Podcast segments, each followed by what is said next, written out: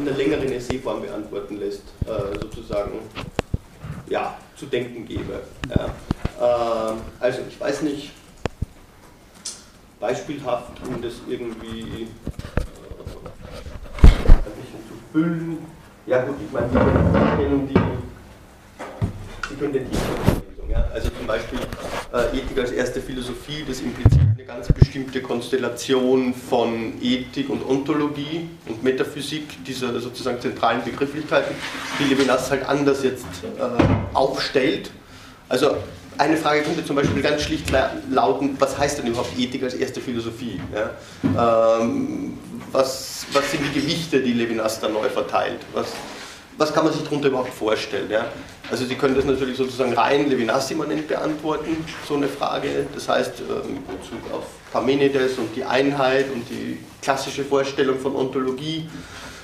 Sie können das auch mit Bezug auf Kant beantworten, wenn Sie sich da eingelesen haben. Äh, das lässt ganz verschiedene Deutungsmöglichkeiten zu.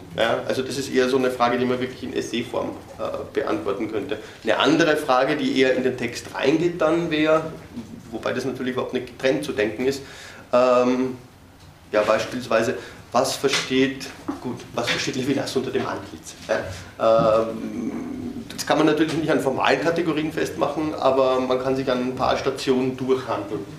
Und ähm, ich weiß nicht, habe ich das, das habe ich wahrscheinlich nie gesagt, Sie können, wenn Sie den Text haben, nehmen Sie den Text mit. Ja? Also den Text können Sie verwenden, ja? das spricht überhaupt nichts dagegen. Ja? Ich meine, man muss den Text ohnehin durchdacht haben, um das beantworten zu können, ansonsten bringt das, glaube ich, gar nichts. Aber das, das Buch können Sie mitnehmen, auf jeden Fall. Ja. Ähm, sinnvoll ist es natürlich, wenn Sie jetzt irgendwas daraus zitieren, das auch als Zitat auszuweisen. Ja. Das, äh, das ist natürlich schon gut. Okay, äh, ich frage mal deswegen nach, möchte jemand nächsten Dienstag gleich antreten bei der Prüfung? Okay, gut, weil dann wenn es doch ein Tar sein, äh, ja, aber dann bleiben wir im Hörsaal, ist okay, das ist glaube ich in 3b angesetzt. Okay, gut. Äh, also wie gesagt, Buch ist völlig okay und zwei Fragen. Und, und mündlich? Genau. Also mündlich erst im nächsten Semester dann. Okay, also ja. ab März oder so. Genau. Ich habe ich hab jetzt noch keinen. Äh, also der zweite Termin ist auch noch schriftlich, so ist das normalerweise. Also wenn die Termine schriftlich sind, der, der, der zweite Termin im März ist schriftlich und im Anschluss daran sind sozusagen die Termine mündlich möglich. Gut. Und haben Sie doch schon Prüfungstermine? Nein, ich habe jetzt mal nachgefragt wegen an Anfang März und da ist es mit den Hörsälen immer so eng. Also äh, ich schreibe ein Mail an alle, ich glaube, dass alle auf der E-Mail-Liste zumindest waren und poste auch auf der Homepage, also auf dem, im Vorlesungsverzeichnis dort noch, wo die Vorlesung angekündigt ist. Okay, gut. Also gibt es jetzt keine Frage zu Arbeit oder Kant? Sie können das einbauen, glaube ich. Äh, also wenn Sie wenn Sie danach fragen, was, was ist der Status der Ethik, äh, dann lässt sich das ganz gut, äh, dann lassen Sie ganz gut Kant und wir werden das heute noch ein bisschen auch, also dass Sie sozusagen in die Richtung haben, wie man das machen könnte. Ja. Also so eine wirkliche Frage zur Sekundärliteratur, äh, nachdem ich den nicht zentral gemacht habe, mag ich jetzt nicht stellen. Ja. Äh, es, ist, es war als Levinas Vorlesung eigentlich gedacht und ich denke, wenn jemand bei Kant mehr gemacht hat, äh, schon, dann kann er das gut reinbringen. Also ich werde die Fragen auf jeden Fall so stellen, dass man sie entweder von Levinas her immanent beantworten kann oder dass man sie von, von einer anderen Position her andenken kann. Ja, die, die Optionen gibt, denke ich auf jeden Fall. Und ähm, ich meine, ja, ich glaube, das, das geht ganz gut. Ja. Okay, noch eine Frage dazu vielleicht? Nein? Okay, sehr gut. Ähm, ja, ganz kurz, weil Sie es angesprochen haben, äh, das letzte Kapitel, ähm, das Kapitel, in dem Levinas zeigte, dass ähm, diese heideggersche Grundkategorie der Sorge den Genuss voraussetzt. Äh, das war, wie, wie mehrmals unterstrichen habe, ein ganz, ganz zentrales Kapitel, äh, weil Levinas dort sozusagen diese existenzialen Kategorien, die Existenzialien substituiert oder transformiert. Er, geht ganz andere Begründungswege und ähm, das macht eigentlich klar, was er in dem ganzen Buch will. Also dieses Kapitel besonders. Ähm, wir werden auch noch sehen, mir war das selber nicht bewusst, ich glaube, Sie hatten letztens gefragt, äh, da gibt es auch so eine ganz, ganz starke Konzentration auf äh, die Ökonomie beispielsweise. Wir werden das in dem Kapitel jetzt nochmal sehen. Es gibt, ich habe das nie gesehen, es gibt wirklich eine implizite Auseinandersetzung sozusagen mit Marktkritik an Hegel in dem ganzen Buch. Ja. Ähm, das ist interessant, mir ist es nie aufgefallen, also danke für den Hinweis. Das, das wird dort besonders deutlich, wo Levinas vom Werk spricht. Ja.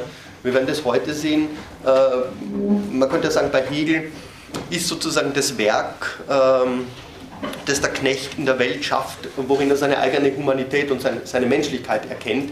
Äh, das beschreibt eine Möglichkeit, sagt Marx, die in der Welt nach der industriellen Revolution, also Massenfertigung etc., nicht mehr so einfach vorausgesetzt werden kann.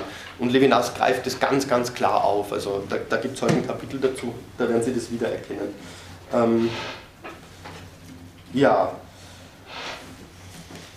Also der entscheidende Gedankengang, den Levinas in, in diesem Kapitel 2, äh, in diesem zweiten Kapitel verfolgt, der besteht eben in dieser Ersetzung der Existenzialien und er besteht darin zu zeigen, dass die Sorge sozusagen auf dem Genuss aufruht, auf dem Leben von und mithin die Vorstellung auf der Leiblichkeit.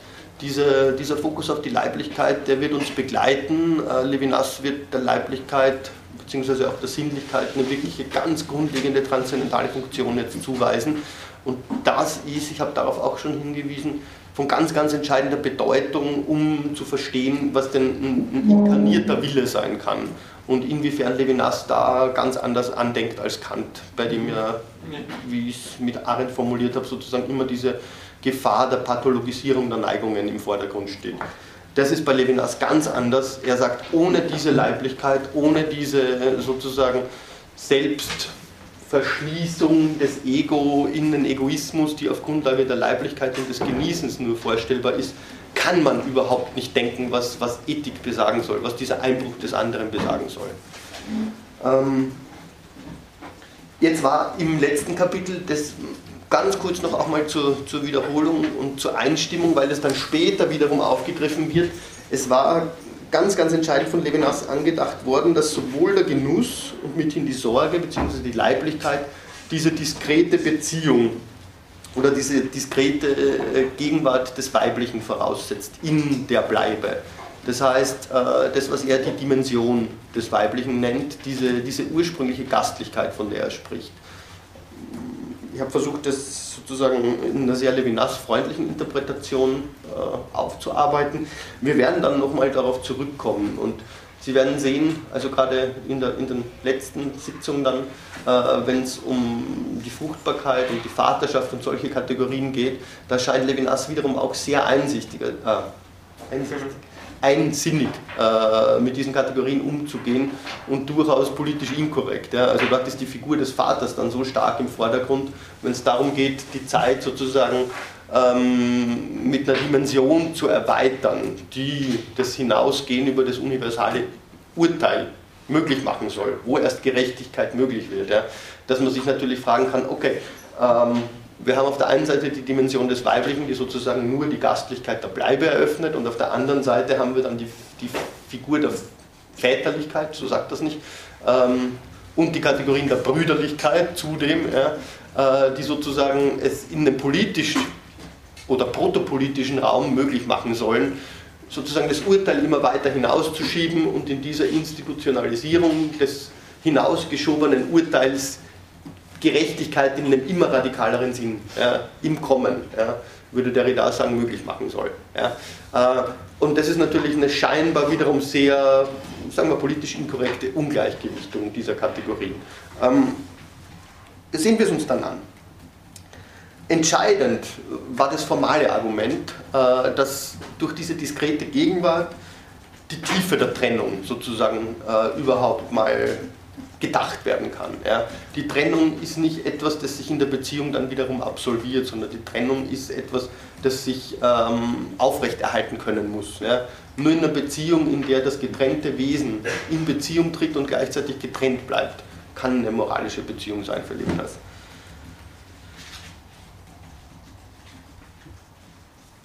Gut. Ähm, am Ende des zweiten Kapitels, das habe ich jetzt auch schon ganz kurz gesagt, kommt Levinas auf dieses äh, problematische Verhältnis von Wort und Werk zu sprechen ähm, und unterstreicht darin die Bedeutung der Rede und des Wortes oder wie er das nennt, des Sagens, das immer zum bereits Gesagten etwas hinzufügt, immer die Möglichkeit gibt, dieses neu zu interpretieren, neu aufzugreifen, darüber hinaus zu gehen. Ja. Äh, er spricht dort von der Möglichkeit der Assistenz. Ja. Das ist ein Begriff, der auch wieder auftauchen wird, dieses dem Wort beistehen. Ja. Und ähm, sozusagen die ethische Bedeutung der Sprache besteht natürlich genau in einer, Doppel, in einer doppelten Hinsicht auch. Also ich, stehe mir in meinem Sagen selbst bei, ich bezeuge sozusagen diese ethische Kraft des Sagens und ich stehe durch, Wort, durch das Wort auch dem anderen bei, den ich überhaupt nur durch das Wort erreichen kann. Ja. Also diese Bezeugung bleibt einerseits eine prekäre Selbstbezeugung, andererseits aber als Bezeugung des Anspruchs des anderen sozusagen der, originärste ethische Akt. Ja. Aber für Levinas ist wiederum auch beides zu sehen. Ja. Wiederum diese Beziehung, aus der sich die Beziehung zwar immer zu absolvieren scheint oder in der Gefahr steht, aber das ist gleichzeitig auch die einzige Möglichkeit, überhaupt in eine Beziehung zum anderen zu treten, die aber nicht ohne Rückwirkung auf das, auf das Ich ist. Gut, auf Seite 266, vielleicht gehen wir darauf nochmal zurück, weil das wirklich den Übergang äh, bildet, diskutiert Levinas in diesem letzten Abschnitt, der da Phänomen und Sein überschrieben ist, ähm, nochmal die Sprache. Ähm, es ist ganz entscheidend, ähm, dass nur durch die Sprache, wie er dort schreibt, die rein phänomenale Existenz des Ego sich sozusagen wieder ins Sein, naja, man könnte fast sagen, hinüberretten kann. Also es geht darum, dass es nicht bloß wie er anderswo schreibt, ein bloßes Lichterspiel wäre. Es geht darum, natürlich geht es darum, dass sich dieser, dieser ethische Impuls auch irgendwo institutionalisiert. Das heißt, er muss wieder, wenn man so will, in die Ontologie zurückkommen. Wäre das nicht möglich, äh, dann wäre das eigentlich, ähm, ja, es wird, es wird sich relativ schnell verflüchtigen. Es, es wäre durch seine Trennung so äh, absorbiert, dass es nicht möglich wäre, die Rede in den Diskurs einzuführen. Und das, das ist das ganz, ganz entscheidende Moment. Gut, Seite 266. Vielleicht beginnen wir ganz oben. Die Existenz des Menschen bleibt phänomenal, solange sie Innerlichkeit bleibt. Die Sprache, durch die ein Sein, das für ein anderes Sein, das existiert, ist seine einzige Möglichkeit, eine Existenz zu existieren, die mehr ist als seine innere Existenz. Das ist mal ganz entscheidend. Das ist sozusagen dieses darüber hinausgehen, über die Innerlichkeit. Wir werden am Ende des nächsten Kapitels dann sehen, wie es genau wieder darum geht, diese Innerlichkeit zu mobilisieren. Ja. Es geht dann um die Ressourcen dieser Innerlichkeit. Ja. Aber diese Innerlichkeit muss sozusagen mal verlassen werden. Das Mehr, das mit der Sprache im Verhältnis zu allen Arbeiten und Werken, die einen Menschen manifestieren und auch verstellen ja, und auch sozusagen der Entfremdung ausliefern, gegeben ist, gibt das Maß für den Abstand zwischen dem lebenden Menschen und dem toten Menschen. Die Geschichte freilich, die den Menschen in objektiver Weise von seinen Werken oder seinem Erbe her angeht, erkennt nur den toten Menschen an. Da kann man sich dann natürlich die Frage stellen, okay, ähm, sieht man da schon, wie sich von Levinas her ein anderer Umgang mit Geschichte denken lässt. Ja? Was, was wären denn die Ressourcen, die sozusagen gegen die Geschichte mit der Geschichte aufzubringen wären. Ja. Ähm, Sie kennen das von Arendt her vielleicht, ähm, die politischen Grundtugenden des Verzeihen und des Versprechen. Ja. Das sind Tugenden, die nur im Lichte der Geschichte ja, denkbar werden, aber eine Geschichte, die als, die als Handlung wiederum interpretiert werden muss. Das, ähm, man findet das bei Levinas nicht. Also da, ansatzweise vielleicht, aber nicht hier. Also die Frage wäre wirklich, ist die Geschichte nur diese Tyrannei der Universalität? Und wenn sie das ist, wie, wie habe ich mit ihr umzugehen? Ja? Sie ist immerhin sozusagen diese Buchführung über die Werke. Ja? Und äh, was, was ist dann die Aufgabe des Historikers, könnte man fragen. Ja? Er kennt also nur den toten Menschen an. Zwischen der Subjektivität, die in ihrer Innerlichkeit verschlossen ist, und der Subjektivität, die in der Geschichte missverstanden wird, gibt es die Assistenz der Subjektivität, die spricht. Gut, also das gibt schon ein bisschen Hinweis in die Richtung.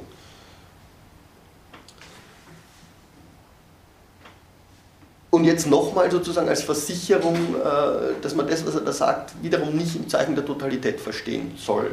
Die Rückkehr aus der Welt der Zeichen und der Symbole der phänomenalen Existenz zum eindeutigen Sein besteht nicht darin, sich dem Ganzen zu integrieren, wie es die Intelligenz konzipiert und die Politik einrichtet. In dem Ganzen geht die Unabhängigkeit des getrennten Seins verloren, sie wird verkannt, unterdrückt. Die Rückkehr zum äußeren Sein, zum Sein in einem eindeutigen Sinn, Sinn, der keinen anderen Sinn verbirgt, besteht darin, in die Geradheit des von Angesicht zu Angesicht einzutreten. Genau darum wird es jetzt gehen. Ja. Wie ist diese Geradheit auf der Grundlage dieses getrennten Seins möglich? Ja. Ist dieses getrennte Sein denn nicht sozusagen bereits in, in, in seine eigene Optik verschlossen? Ja. Wenn, er, wenn er eben davon spricht, dass die Ethik eine Optik wäre. Ist, ist es sozusagen nicht ja, Spiegelspiel? Ähm, spiegelt sich nicht die Subjektivität in sich selbst? Nein, Genau das nicht, aber wieso nicht? Das ist kein Spiegelspiel, sondern meine Verantwortung, das heißt eine Existenz, die schon verpflichtet ist. Sie versetzt das Gravitationszentrum eines Seienden außerhalb dieses Seienden. Das Überschreiten der phänomenalen oder inneren Existenz besteht nicht darin, vom anderen die Anerkennung zu erhalten, sondern ihm das eigene Sein anzubieten. Man könnte jetzt lang und breit an Levinas beispielsweise im Kontext der neueren Anerkennungstheorien diskutieren. Ja, Gibt es auch sehr viel dazu. Äh, Levinas Ethik ist keine Theorie der Anerkennung. Überhaupt nicht. Darum geht es ihm nicht. Ja. Anerkennung ist, also Ricoeur hat diesen, diesen schönen, dieses schöne Syntagma geprägt, Anerkennung ist immer Verkennen der Anerkennung. Ja. Ähm, und impliziert darin schon diese, dieses Moment einer Ungerechtigkeit Levinas interessiert sich dafür eigentlich gar nicht. Er interessiert sich nicht für, für den Kampf um Anerkennung, könnte man mit Honnet sagen. Es geht, es geht ihm um ganz was anderes. Meine Beziehung zum anderen kann keine Beziehung der Anerkennung sein, weil Anerkennung, äh, also bereits eine, Form der Erkenntnis wäre für ihn in erster Linie. Das ist mal das grundsätzliche Problem. Und dann, weil die Anerkennung eben in diesem Kampfmoment eine Reziprozität impliziert, also in gewisser Weise eine Symmetrie impliziert auch, die für die ethische Relation äh, sozusagen tödlich ist. Das wäre sozusagen die Totalität dann, ne? oder? Sozusagen nicht. Ja. Zu guter Letzt, ja. ja. ja.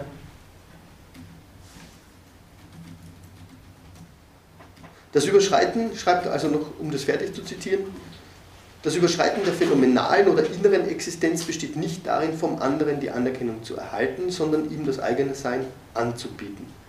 An sich sein heißt, sich ausdrücken, das heißt dem anderen schon dienen. Also Sie sehen jetzt, wenn, wenn er jetzt plötzlich so eine Kategorie wie das an sich einführt, dann geht es natürlich zurück auf die Diskussion im letzten Kapitel, wo es darum geht, äh, wie die Objektivität denn überhaupt zu denken sei. Also die Objektivität realisiert sich erst durch das Eintreten in die ethische Beziehung. Die Objektivität ist nicht der Boden dafür.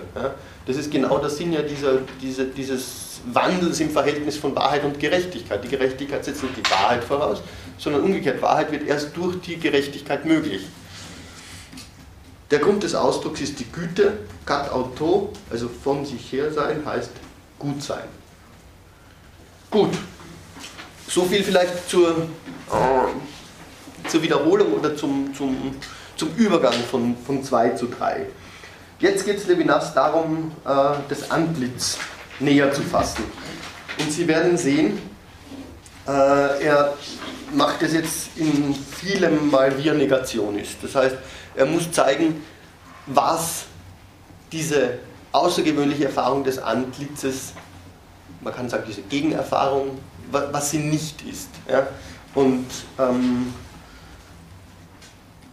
im ersten Abschnitt geht es ihm mal ganz entscheidend darum, ähm, das von der klassischen Theorie der Anschauung her fernzuhalten von der Schau, von der Vision fernzuhalten, von der Mystik fernzuhalten, die eine ursprüngliche Verschmelzung oder sowas intendieren würde mit dem anderen, äh, dann von der Vorstellung fernzuhalten, das heißt das, was bei Husserl äh, das, Noema, das Noema darstellt, das heißt das Produkt einer Sinngebung, ähm, etc. Also das ähm, wäre mal der Weg, ja? in A und dann auch noch in B. Ich gehe mal auf den Abschnitt A kurz ein. Das heißt, das Antlitz ist nicht, sagt er dort, relativ schnell drüber geschaut, es ist keine sinnliche Gegebenheit. Es ist kein Gegenstand, es geht nicht in der Konstitution des Gegenstandes auf. Es ist kein Noema, das heißt, es ist nicht einfach in der Relation auf die Noes ist das Ego zurückzuführen. Es ist kein Korrelat einer Schau. Ja. Die berühmte Formel bei Husserl heißt, äh, ganz früh schon, wo er seine Phänomenologie eigentlich grundlegt, jedes intellektive Erlebnis kann, indem es zum Gegenstand einer, eines reinen Schauens und Fassens gemacht wird, ja, sozusagen zum Gegenstand der phänomenologischen Betrachtung werden. Eines Schauens und Erfassens. Ja. Das, da, da, haben Sie schon genau das, wogegen Levinas vorgehen wird. Ja. Es ist sozusagen diese Priorität dieser beiden Sinne auch, ja. der, der, Berührung und der Vision, ja, die sich sozusagen das andere einverleiben, die so sehr sich in ihrer Aktualisierung von sich distanzieren, dass sie das andere sich assimilieren können. Dagegen mobilisiert er die Stimme, dagegen mobilisiert er das Hören auf den Anruf. Gut. Was ist aber überhaupt dann die Rolle der Sinnlichkeit, ja, die ja in den klassischen äh, philosophischen Herangehensweisen genau über diese Sinne auch äh, sozusagen konjugiert wird? Gehen wir mal auf Seite 268. Er sagt, in dieser phänomenologischen Herangehensweise an die Sinnlichkeit, von der er ausgeht, relativ weit oben, dritte Zeile des, ersten, des, zweiten, des ersten vollen Absatzes heißt, die Sinnlichkeit ist keine Vergegenständigung, die sich noch sucht. Der Genuss, der seinem Wesen nach befriedigt ist, kennzeichnet alle Empfindungen. Ihr vorstellungsmäßig, vorstellungsmäßiger Inhalt löst sich in dem affektiven Gehalt auf. Und ein bisschen weiter unten geht es dann weiter. Dadurch wird der Begriff der Empfindung in gewissem Maße rehabilitiert. Anders gesagt, der Empfindung kommt wieder Wirklichkeit zu, wenn man in ihr nicht die subjektive Entsprechung der gegenständlichen Eigenschaften sieht, sondern einen Genuss. Ja, bitte.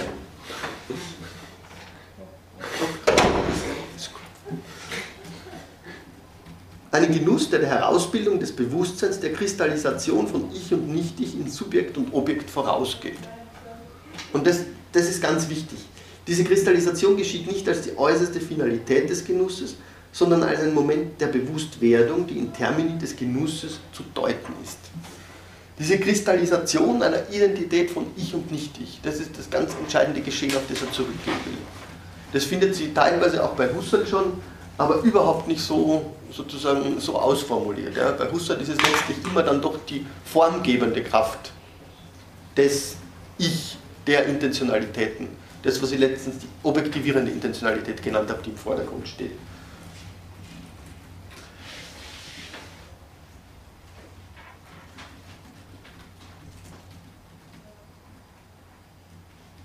Mit der Rehabilitierung der äh, Empfindung des Begriffs der Empfindung geht natürlich einher, wie er das auch sagt, eine Rehabilitierung der Leiblichkeit ganz im Allgemeinen. Ja? Nämlich in diesem Konstitutionsgeschehen jetzt. Nicht mehr auf der Ebene des Egoismus, wir, wir gehen gerade darüber hinaus. Ja? Ähm, über das, über das Ich hinaus, über seinen konkreten Egoismus hinaus. Dort hieß es ja, das Ich eignet sich die Welt an. Ja? Das ist sozusagen der Sinn der Ökonomie. Jetzt wird die Frage sein, ja, aber was ist darin sozusagen eigens die Rolle dieses Ich selbst, ja, von diesem Nicht-Ich zu sein? Ja? Bei Merleau-Ponty wird das heißen, ähm, j'en suis, also ich, ich bin sozusagen davon, ich bin Teil davon. Ja? Das ist das, was er als die Verflechtung bezeichnet. Levinas hat das jetzt, äh, gerade im dritten Kapitel verweist er mehrmals auf Merleau-Ponty, da zeigt sich schon, dass, äh, dass er sozusagen äh, davon auch ausgeht. Ja? Also anders lässt sich das Verhältnis von Ich und Nicht-Ich als eine, als eine Kristallisation auch gar nicht denken. Ja? Ähm, dann wäre das nur eine mystische Erfahrung zugänglich, aber das wäre nicht erfahrungsmäßig ausweisbar, wie Merleau-Ponty das versucht hat zu tun. Gut, auf den nächsten Seiten, nachdem er das jetzt angedeutet hat, dass es so einer Rehabilitierung der Empfindung bedarf, äh, geht er weiter zur Kritik an diesem Primat des Sehens, der Schau, auf den ich schon hingewiesen habe. Die Anschauung, sagt er, ist keine Transzendenz. Auf Seite 274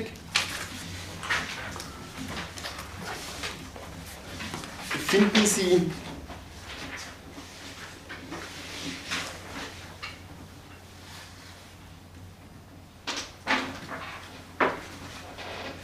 knapp unter der Marginalie, ich glaube, die ganz entscheidenden Passagen. Wer schreibt dort? Die Anschauung ist schon Beziehung. Denn als Sehen nimmt sie den Raum mit wahr, in dessen Medium die Dinge sich gegenseitig aufeinander beziehen.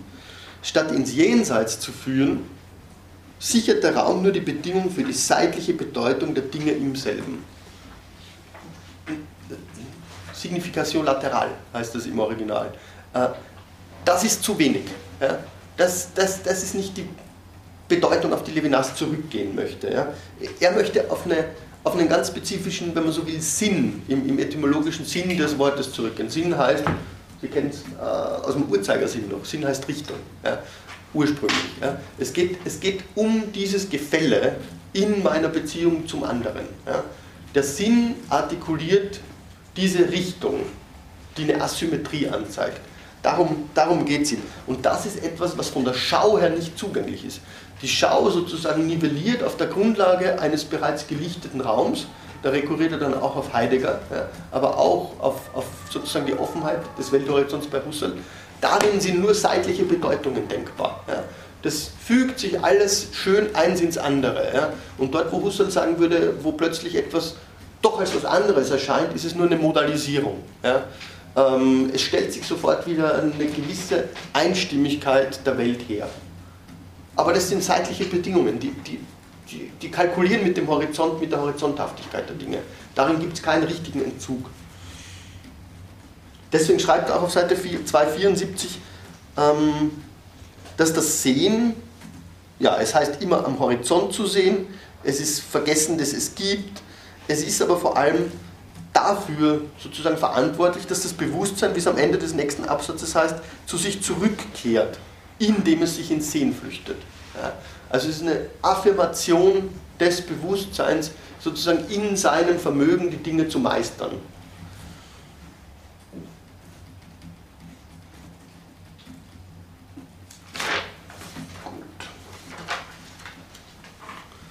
Dagegen stellt sich die Frage, wie wird gegen diese Vorherrschaft sozusagen des horizonthaften Sehens, wie wird dagegen ein Bewusstsein radikaler Exteriorität möglich?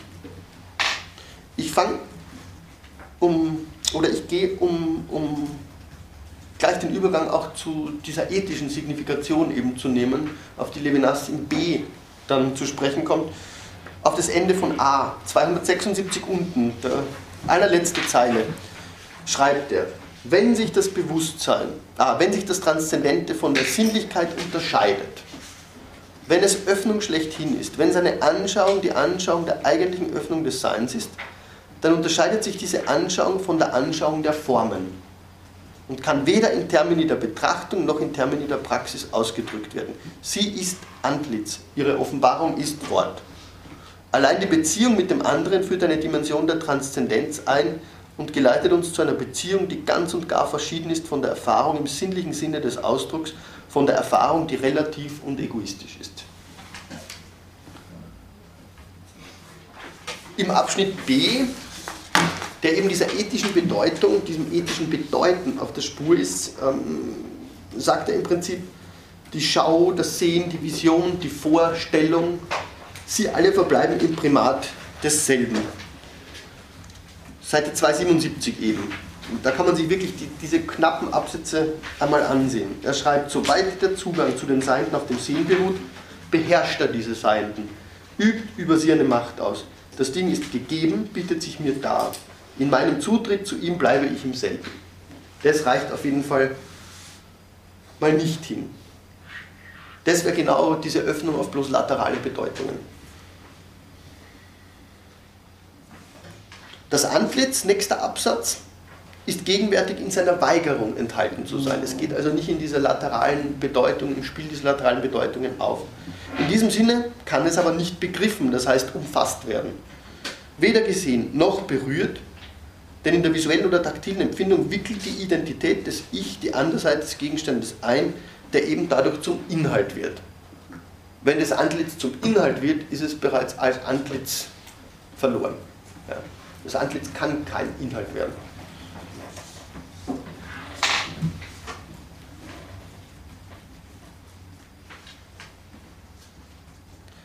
Und weiter, das haben wir schon gehört, das äh, geht auf die Einleitung eigentlich, äh, aufs erste Kapitel zurück.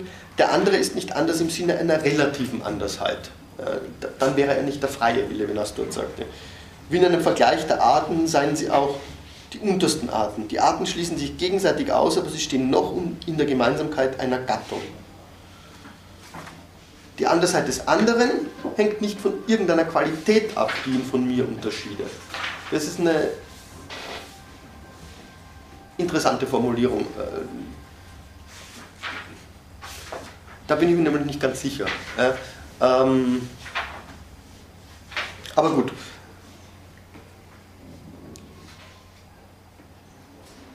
Okay. Im Prinzip geht es natürlich um die Modalität, wie sich äh, sozusagen der andere als Antlitz gibt. Äh, wobei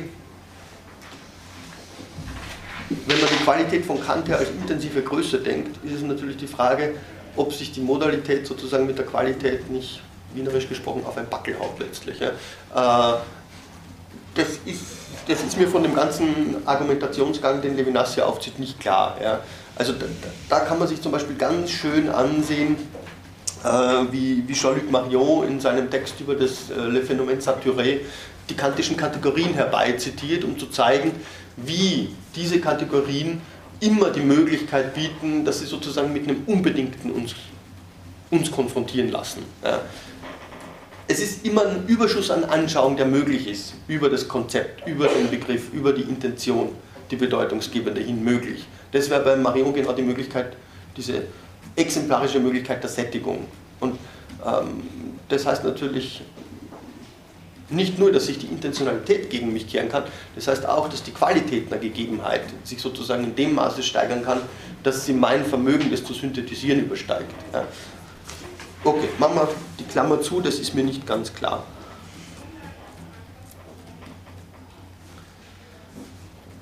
Also die entscheidende Definition, die auf die Levinas hier abstellt, ist, dass das Antlitz, das heißt der andere, im Prinzip mit der Welt bricht ja, äh, mit der Welt, wie sie sozusagen in einem durchaus auch intersubjektiven Raum bereits verbrieft und gesatzt ist. Ja. Ähm, sie hat gewisse Attribute, ihr werden gewisse Eigenschaften zugeschrieben, der andere bestreitet per Definition durch die Möglichkeit ja, zu sagen, das heißt dem Gesagten etwas hinzuzusetzen, sozusagen diese Verfassung der Welt. Das heißt, er bricht auch mit jenem, mit jenem Raum des Lichts oder mit jener, mit jener Lichtung, der er sich entzieht, in dem sich die Dinge zeigen.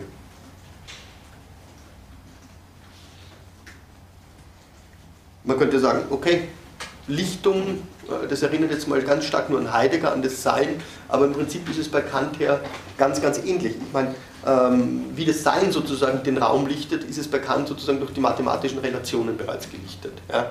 Ähm, qua Objektivität. Das ist, da macht Levinas im Prinzip keinen Unterschied. Ja.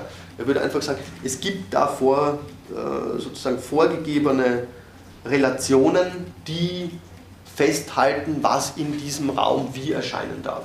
Und dagegen, dagegen wendet er sich. Wie bricht er? Wie bricht das Antlitz mit der Welt? Das wissen wir schon, indem es spricht.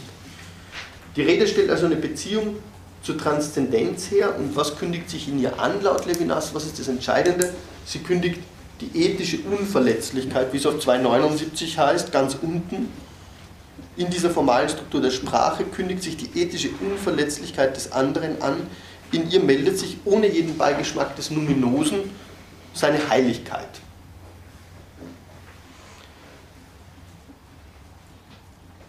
Also die Kategorie des Nominosen ist eben die im Prinzip ganz stark religionswissenschaftliche Kategorie. Also denken Sie an, an Rudolf Otto und sein Buch über den Begriff des Heiligen, wo er diese klassische Definition äh, des Heiligen als Mysterium tremendum et fascinans aufgreift. Ja. Ähm, um das geht es ihm nicht. Also Levinas. Ja. Äh, diese, dieses Numinose, das sich nicht vereinnahmen lässt. Ja, äh, er will es hier gar nicht sozusagen, obwohl er von der Heiligkeit spricht, ja, geht es ihm nicht darum in einer religionswissenschaftlichen oder auch theologischen Herangehensweise. Ja. Das bleibt radikal in Klammer gesetzt. Wie man dazu dann stehen mag, aus der Perspektive heraus, wie sich darin beispielsweise, ähm, weil wir darauf zurückkommen werden am Ende, des, am Ende des Kapitels, wie sich darin sowas wie ein Gottesurteil denken lässt, ist eine ganz andere Frage. Ja.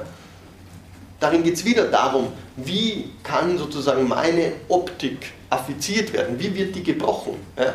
Gibt es überhaupt in, in, in meiner Vision ja, der Welt eine Brechung? Ja. Ist die immer schon gebrochen und besteht genau darin die Moralität? Oder ist sie eben sozusagen Vision, die sich einfach im, im, im lichterfüllten Raum immer schon abspielt? Ja? Das, wird, das wird genau Levinas Frage sein.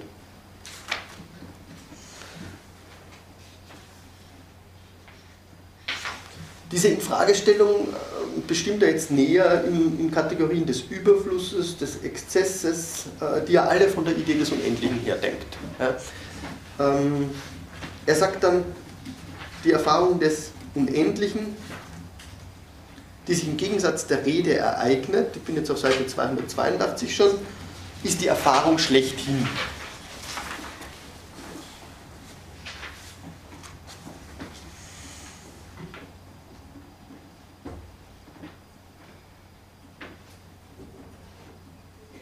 Das heißt, die Lichtung ist nicht etwas, das vorausgesetzt werden kann, sondern sie ist eigentlich etwas, was der andere erst eröffnet. Ja? Also der andere gibt originär dem Raum, in dem man einen sozialen Raum eröffnet, sozusagen die Gelichtetheit. Das ist nicht Lumen Naturale, sondern das ist was ganz was anderes, was Levinas da zu denken versucht. Die Idee des Unendlichen, wir haben das letztens schon äh, andiskutiert, wird von ihm dann in der Folge abzusetzen versucht von einem Ideal, ja, einer Projektion ins Unendliche, wie er das bei Kant sieht, und äh, von einem Absoluten im Sinne Hegels.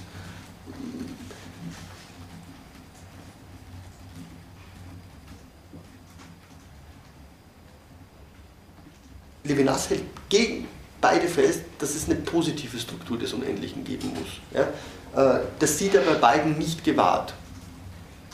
Bei Kant wäre es in seinem Sinne, oder wie er Kant interpretiert, eine Projektion. Bei Hegel wäre es ähm, sozusagen eine Setzung des Unendlichen, die am Ende ohne alle Mannigfaltigkeit auskommt. Und das widerstreitet genau der Idee des Pluralismus, auf die Levinas hinaus will. Ja diese Mannigfaltigkeit, diese ursprüngliche Mannigfaltigkeit, die sich jeder Totalisierung sperrt, in der die Einzelnen eine Singularität darstellen und wo Singularität im Plural möglich ist. Das, das ist der ganz entscheidende Gedankengang, auf den er dann hinaus will.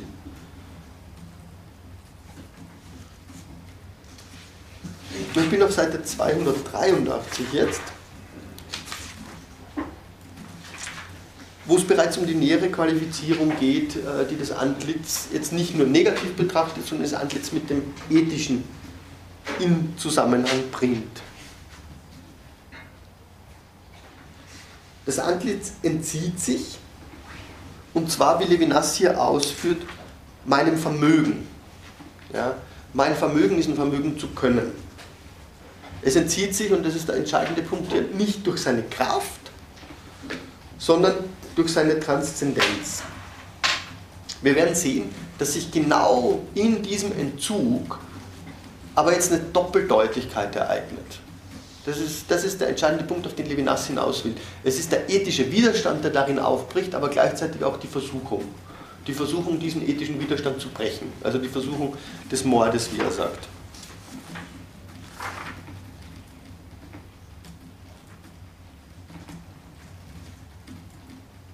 Ja, im Prinzip sollten wir, die Seiten sind alle wichtig, finde ich hier. Äh, lesen wir da ein bisschen rein auf Seite 283. 283, ähm, zweitens so die achte Zeile, wo er schreibt, Der Ausdruck, den das Antlitz in die Welt einführt, widersteht nicht der Schwäche meiner Vermögen. Also es ist kein Kräfteverhältnis, es ist kein Kausalverhältnis, sondern meinem Vermögen zu können. Das Antlitz eben noch Ding unter Dingen durchstößt die Form, von der es gleichwohl eingegrenzt wird. Das bedeutet konkret, das Antlitz spricht mit mir und fordert mich dadurch zu einer Beziehung auf, die kein gemeinsames Maß hat mit einem Vermögen, das ausgeübt wird, sei dieses Vermögen nun Genuss oder Erkenntnis. Und doch öffnet sich diese neue Dimension in der sinnlichen Erscheinung des Antlitzes. Die bleibende Öffnung der Konturen, die dem Antlitz im Ausdruck eine Form geben, fängt diese Öffnung, die die Form sprengt, in einer Kategorie, ah, Karikatur ein. In einem gewissen Sinne also bietet sich das Antlitz, das an der Grenze der Heiligkeit und der Karikatur ist, noch den Vermögen dar. Das ist entscheidend. Es ist, wenn, wenn die Seienden sozusagen alle causa sui wären, dann gäbe es überhaupt keine Beziehung zwischen den Seiten.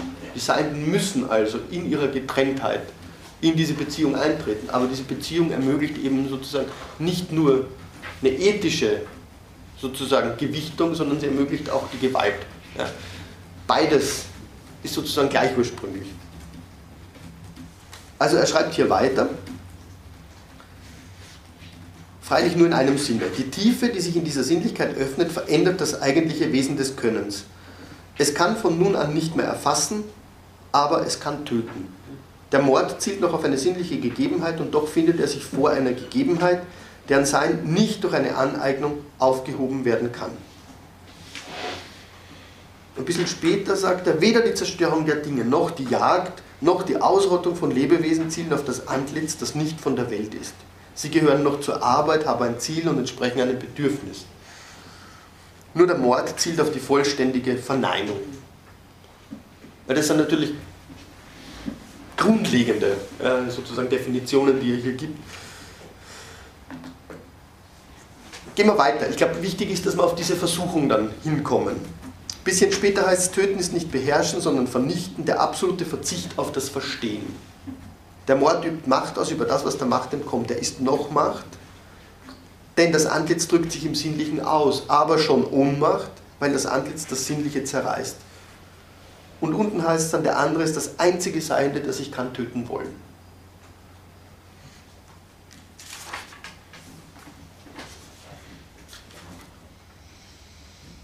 Er ist das einzige Seine, das ich kann töten wollen, aber er ist auch das einzige Seine, das mir in seiner Rede genau das verwehrt. Ja? Auf Seite 285 schreibt er dann, diese Unendlichkeit, das ist 2, 4, 6, 8. Zeile von unten, diese Unendlichkeit, die stärker ist als der Mord, widersteht uns schon in seinem Antlitz. Ist sein Antlitz, ist der ursprüngliche Ausdruck, ist das erste Wort, du wirst keinen Mord begehen. Das Unendliche paralysiert das Vermögen durch seinen unendlichen Widerstand gegen den Mord. Der Widerstand, hart und unüberwindbar, leuchtet im Antlitz des anderen in der vollständigen Blöße seiner Augen ohne Verteidigung, in der Blöße der absoluten Offenheit des Transzendenten. Und jetzt kommt entscheidende, der entscheidende Gedankengang meines Erachtens. Hier liegt nicht eine Beziehung mit einem sehr großen Widerstand vor, sondern mit etwas absolut anderem. Der Widerstand dessen, was keinen Widerstand leistet. Der ethische Widerstand. Die Epiphanie des Antlitzes weckt diese Möglichkeit, die Unendlichkeit der Versuchung des Mordes zu ermessen. Nicht nur als eine Versuchung totaler Zerstörung, sondern als die rein ethische Unmöglichkeit dieser Versuchung und dieses Versuchs. Versuchung und Unmöglichkeit. Also das, das ist das, was, was Levinas sozusagen aufgibt, uns aufgibt, zusammenzudenken. Auf Seite 287 sagt er dann, und man muss dann sozusagen all diese Termini natürlich in dieser, in dieser originären Ambiguität fassen, die, die sie aufgrund dieser sozusagen Gleichursprünglichkeit von Versuchung und Unmöglichkeit haben. Die Epiphanie stiftet als Rede die Nähe. Auf Seite 287, ganz oben, das ursprüngliche Wesen des Ausdrucks und der Rede liegt nicht in der Information, die sie über eine inneren verborgene Welt geben im Ausdruck präsentiert sich ein Seiendes Selbst. Das Seiende, das sich manifestiert, steht seiner Manifestation bei und ruft mich infolgedessen zur Hilfe. Diese Assistenz ist nicht das Neotrum eines Bildes, sondern ein Ersuchen, das mich in seiner, das mich in seiner Not und in seiner Erhabenheit betrifft. Mit, ihr, mit mir sprechen bedeutet in jedem Augenblick das überschreiten, was an der Manifestation notwendig plastisch ist. Unten dann sich manifestieren, indem man seiner Manifestation beisteht, ihr assistiert, bedeutet den Gesprächspartner anrufen und sich seiner Antwort und seiner Frage aussetzen. Also darin, da wird schon klar, dass hier ein Moment der Überforderung auch drinnen liegt. Ja. Dieses Aussetzen an den Anruf, an den Anspruch ist immer eines, das sozusagen nie ja, erfüllt werden kann, das dem nie gerecht werden kann.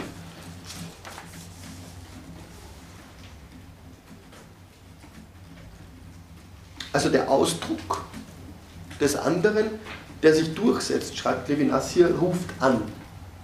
Er setzt sich durch, nicht indem er meine Freiheit begrenzt, auf Seite 288, ziemlich weit oben, sondern indem er sie fördert.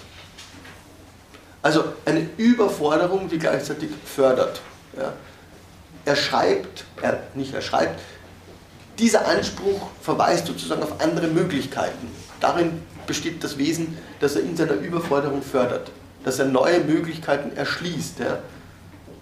Das kann man dann zurückbeziehen auf das, was Levinas über das Wesen, das ursprüngliche Wesen der Kritik sagte im ersten Abschnitt. Gut, also damit wird bereits ein wenig vielleicht deutlich, worin dieses Band zwischen Anspruch und Verantwortung besteht.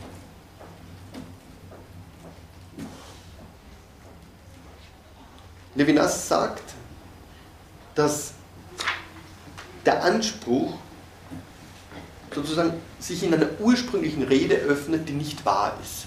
Er greift hier wieder auf diese Diskussion der Wahrheit zurück. Der Anspruch steht in keinem Verhältnis zu einer objektiven Wahrheit.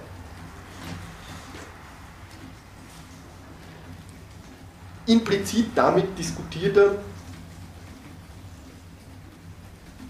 sozusagen das Problem, woher hat die Vernunft ihre Universalität? Ja. Die Rede eröffnet erst diese wahre Universalität. Es gibt nicht, wie auf Seite 288 schreibt, ein Denken, das vor der Sprache existiert. Ja. Was hieße, der Sprache ihre ganze Redefunktion zu nehmen und mithin sozusagen ihr ethisches Gewicht.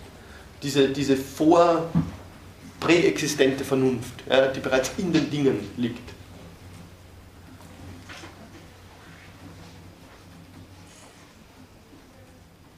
Das heißt, sozusagen, um, um, das generelle Thema aufzugreifen, früher als die Ontologie ist die Ethik. Ja, wiederum. Ja, aus dieser Perspektive ist es wiederum das Resultat, das sich hier anzeigt. Im dritten Abschnitt geht er jetzt genauer dann auf, diese, auf diesen problematischen Begriff der Vernunft ein. Und versucht dort zu zeigen, dass das Geschehen des Ausdrucks des anderen keine Manifestation einer intelligiblen Form ist. Er schreibt, der Ausdruck ereignet sich nicht wie die Manifestation einer intelligiblen Form, denn die intelligible Form verbindet Termini untereinander, um über ihren Abstand hinweg das Nebeneinander, der Teile in einer Totalität zu organisieren. Das ist sehr praktisch. Ja. In der Totalität gewinnen die Termini, die sich gegenüberstehen, ihren Sinn schon aus der Situation, die durch die Gemeinschaft entstanden ist. Die Gemeinschaft ihrerseits verdankt ihren Sinn den vereinten Termini. Dieser Zirkel des Verstehens ist nicht notwendig, das ursprüngliche Geschehen der Logik des Seins. Ja. Also Ethik ist nicht Erkenntnistheorie, wenn Sie wollen, ganz, ganz platt übersetzt. Der Ausdruck dieser Koordination, die für einen Dritten sichtbar ist, ja, das wäre genau das Moment der Theorie, voraus. Auf Seite 92 oben dann führt er den Begriff bereits ein, das eigentliche Geschehen des Ausdrucks besteht darin, von sich selber Zeugnis zu geben und zugleich die Gewähr für dieses Zeugnis zu übernehmen. Diese Bezeugung seiner selbst ist nur als Antlitz, das heißt als Wort möglich.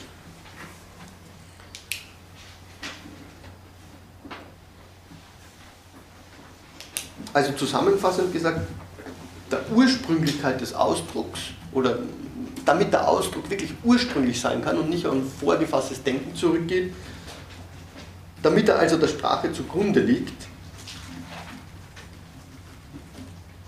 kann man nicht sagen, ja, dass der Ausdruck den anderen das Antlitz gibt. Ja. Er gibt sich nicht. Ja. Das ist vielleicht nochmal ein Verweis auf diese Doppeldeutigkeit. Er bewahrt, wie Levinas hier sagt, die Möglichkeit der Lüge. Das heißt, der Ausdruck in diesem ursprünglichen Sinn ist keine Kommunikation im Sinne eines Austausches, eines bloßen Austausches von Gedanken. Er ist keine Handlung im Sinne auch der Mystik, im Sinne einer Verschmelzung mit dem anderen. Er ist keine Poesie. All, all das wehrt Levinas hier ab. Seine Präsentation, sagt er, ist gewaltloser Ruf. Er nennt ihn auch Prosa auf Seite 292. Gewaltloser Ruf, die Gewaltlosigkeit schlechthin, schreibt er auf Seite 292 bei der Marginalie. Denn statt meine Freiheit zu verletzen, ruft sie sie zur Verantwortung und stiftet sie. Als Gewaltlosigkeit hält sie indes die Pluralität desselben und des anderen aufrecht. Sie ist Frieden.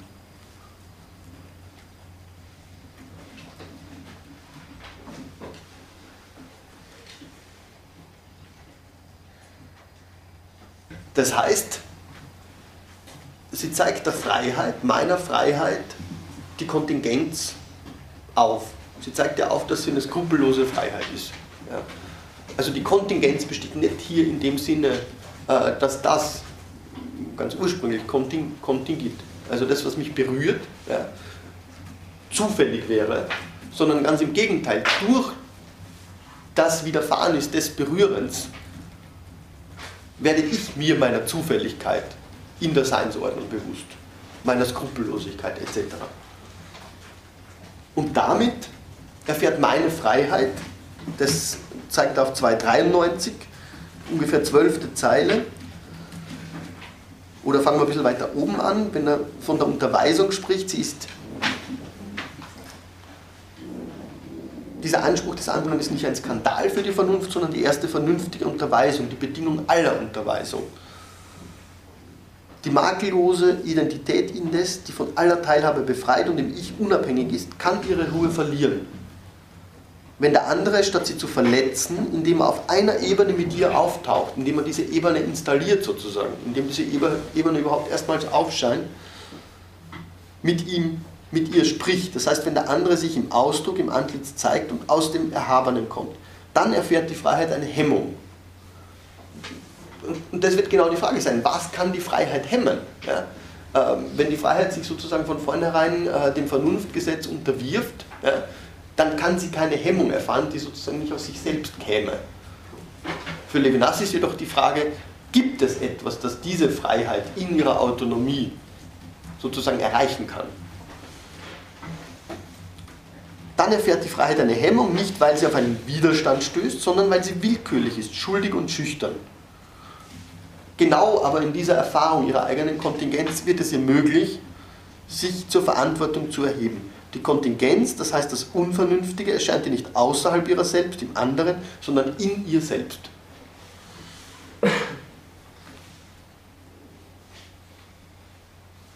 Damit ist also eigentlich die Situation angedacht, in der sich sowas wie die Stiftung der Vernunft allererst ereignen kann.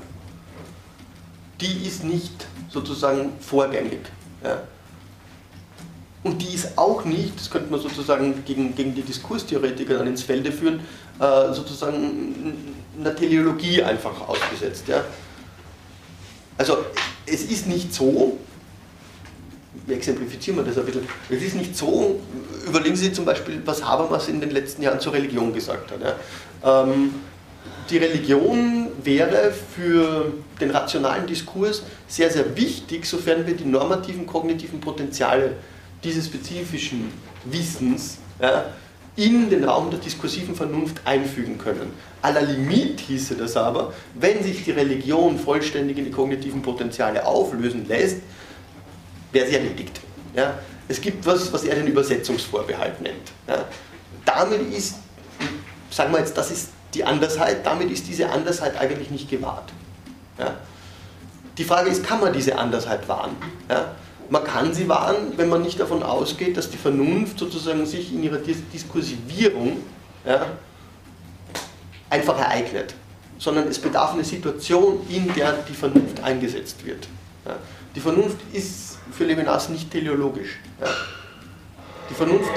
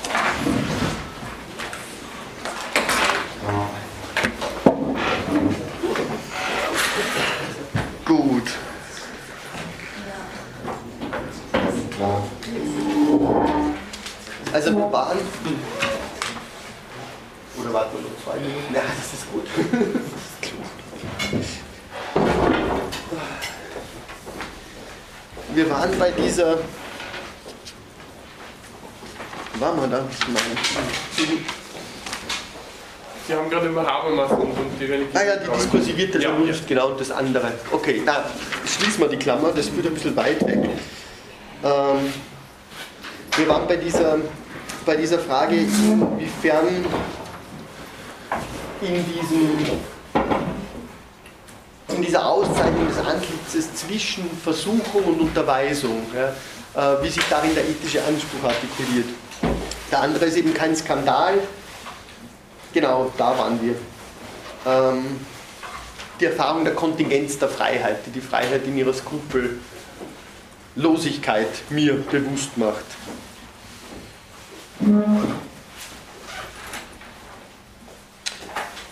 Auf Seite 297, 98, ich springe jetzt ein bisschen weiter, in dieses Kapitel Die Rede stiftet die Bedeutung. Ähm, geht Levinas eben sozusagen genau im Gegenzug zu dieser Position, die annimmt, dass es ein Denken vor der Sprache gäbe. Das heißt, dass das Denken schon im Ich kann, könnte man mit Melopodie sagen, in, in dieser Leiblichkeit also arbeitet, vor jeder Vorstellung noch, geht es ihm jetzt darum, äh, eine Bedeutung herauszuarbeiten, die das Denken noch überrascht, also die über das Denken hinaus ist. Das heißt, dass es ein Mehr der Bedeutung über die Vorstellung noch gibt. Auf Seite 297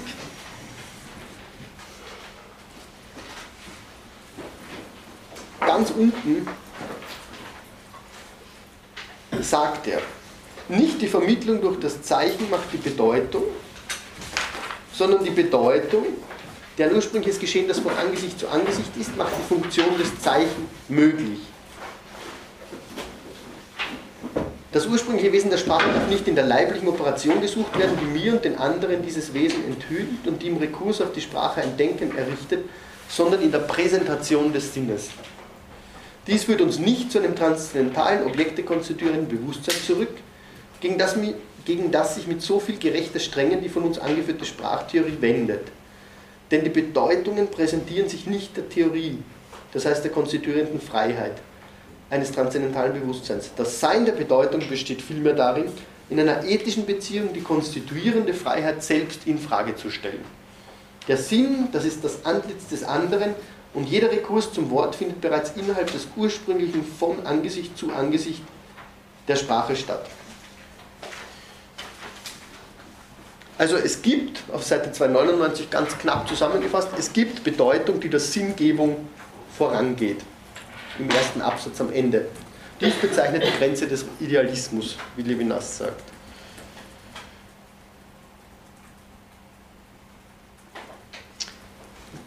Die Konsequenz, die er daraus zieht, ist, dass die ethische Forderung des Antlitzes,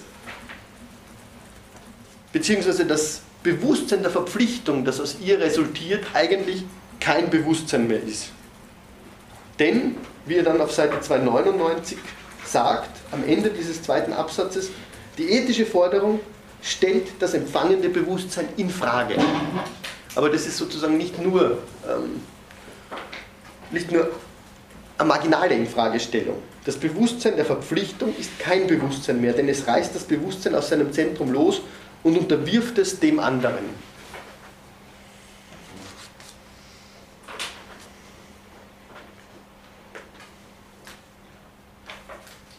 Die Sprache dient also nicht mehr der Vernunft, könnte man sagen, sondern sie ist die Vernunft. Das Ziel der Kritik, die Levinas hier äh, aufführt, besteht eigentlich darin,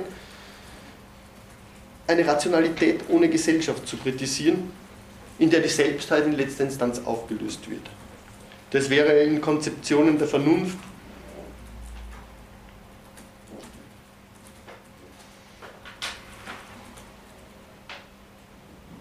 wie sie zum Beispiel in der Universalität des Staates bei Hegel gipfeln, ganz klar der Fall. Äh, er diskutiert hier andere auch noch, er diskutiert hier Kant, Husserl. Ähm, es geht ihm im Grunde darum, diesen Vernunftbegriff sozusagen in seiner unmöglichen Fundierung herauszuarbeiten. Die einzige Fundierung, die es für die Vernunft geben kann, ist eine ethische Fundierung. Und damit ist er natürlich sozusagen äh, als Vernunfttheoretiker, äh, neigt er sich sehr, sehr, sehr weit aus dem Fenster.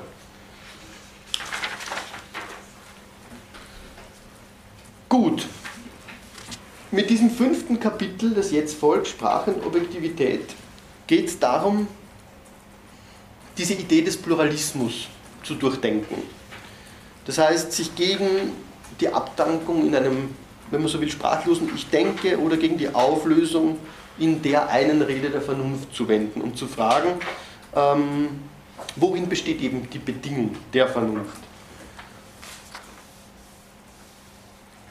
Der Pluralismus wäre, schreibt er 301 ganz unten, die Bedingung der Vernunft. Die Vernunft würde nicht das Unpersönliche in mir zur Geltung bringen, sondern ein Ich, das der Gesellschaft fähig ist. Ein Ich, das als getrenntes im Genuss entsteht, dessen Trennung aber gerade notwendig wäre, damit das Unendliche sein kann.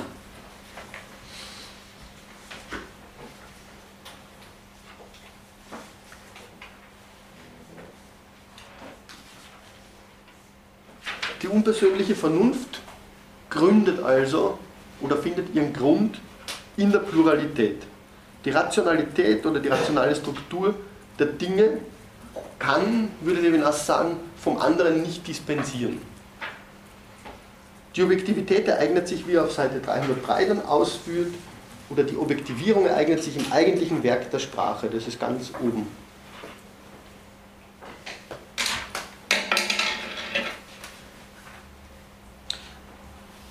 Klassisch würde man sagen, dass das Subjekt seine Freiheit von dieser Enteignung her hat. Aber das ist die Enteignung der Objektivität. Ja. Das, ist, das ist die Enteignung, die es möglich macht, etwa im Heideggerschen Sinne Projekte zu haben. Dem widerspricht Levinas. Er würde sagen, die Freiheit kann ich nur vom Empfang des Unendlichen her haben. Das heißt, es ist keine endliche Freiheit, wie er dann später formuliert, sondern es ist im Prinzip eine nichtige Freiheit, eine eingesetzte Freiheit die, die Auseinandersetzung mit der Freiheit wird ihn jetzt das ganze Kapitel über sozusagen noch führen.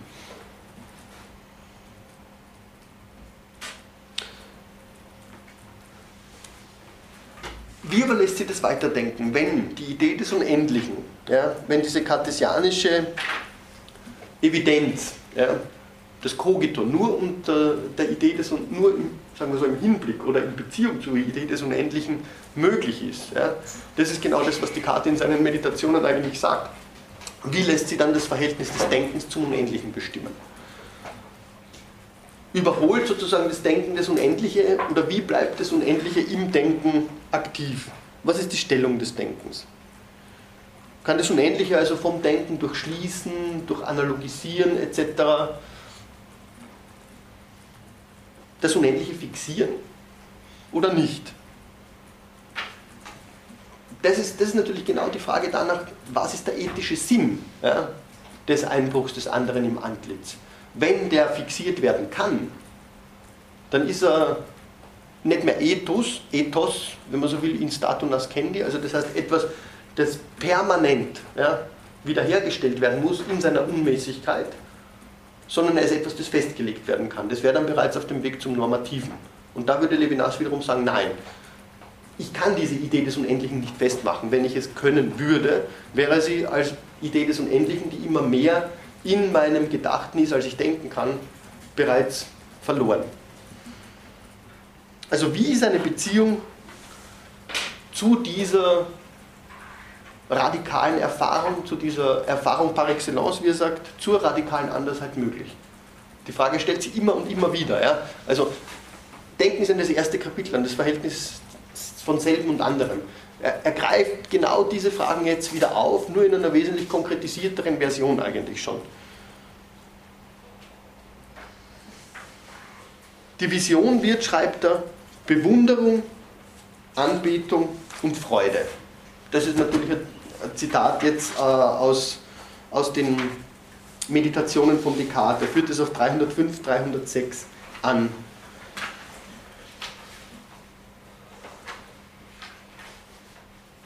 Er spricht davon, dass es bei Descartes so etwas gäbe wie eine Nicht-Konstitution des Unendlichen. Ja, das Unendliche kann von mir nicht konstituiert werden, dann wäre es nicht ein Unendliches, dann wäre es schon wieder einbegriffen. Die Idee des Unendlichen ist kein Objekt. Dieser Gegenstand, Gegenstand, dieses Unendliche verwandelt sich in Sein. Er sagt, das ist genau das ontologische Argument bei Descartes. Aber wie stehe ich in Beziehung damit? Was ist er positiv? Was ist dieser Gedanke des Unendlichen positiv? Gibt es eine positive Beziehung? Er schreibt dann auf Seite 306 bei der Marginalie, besser als ein Idealist oder ein Realist entdeckt Descartes eine Beziehung mit einer totalen Andersheit, die nicht auf die Innerlichkeit reduziert werden kann und dennoch der Innerlichkeit keine Gewalt antut. Er entdeckt eine Rezeptivität ohne Passivität, ein Verhältnis zwischen Freiheiten. Und genau darüber dass er die Erfahrung, wie er sagt, nicht gewaltvoll, aber doch als Majestät ja, anerkennt, als aus der Höhe kommend.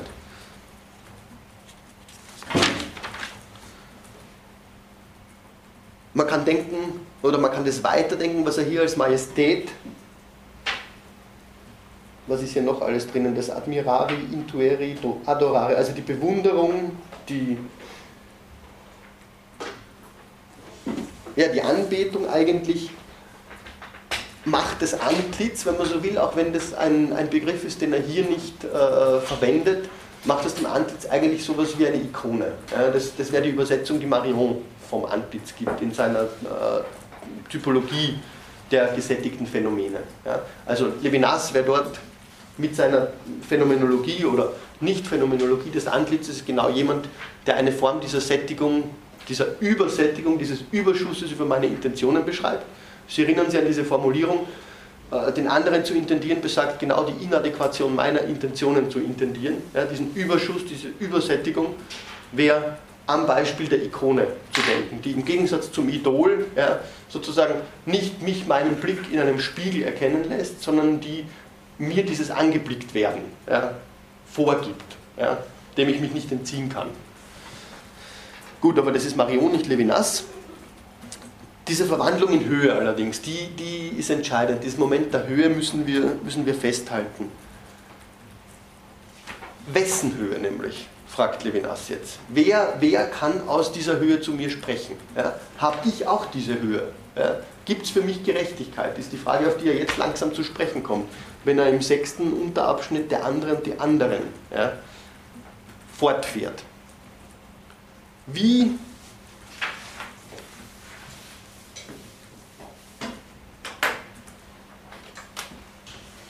wie versetzt mich die Präsentation, nennen wir es einmal die Präsentation des Antlitzes. Ja. Es ist keine Präsentation, es ist sozusagen die Präsentation eines Überschusses, es ist, es ist Präsentation und Depräsentation. Ja. Es ist Vergegenwärtigung und Entgegenwärtigung. Es ist immer das Moment des Entzugs und des Überschusses, beides. Ja. Der andere entzieht sich, indem er einen Überschuss bietet. Denken Sie immer an dieses Verhältnis von Sagen und Gesagtem. Indem er seiner Erscheinung beisteht, die sich entzieht, ist er über diese Erscheinung hinaus, wie ich sie wahrnehmen kann.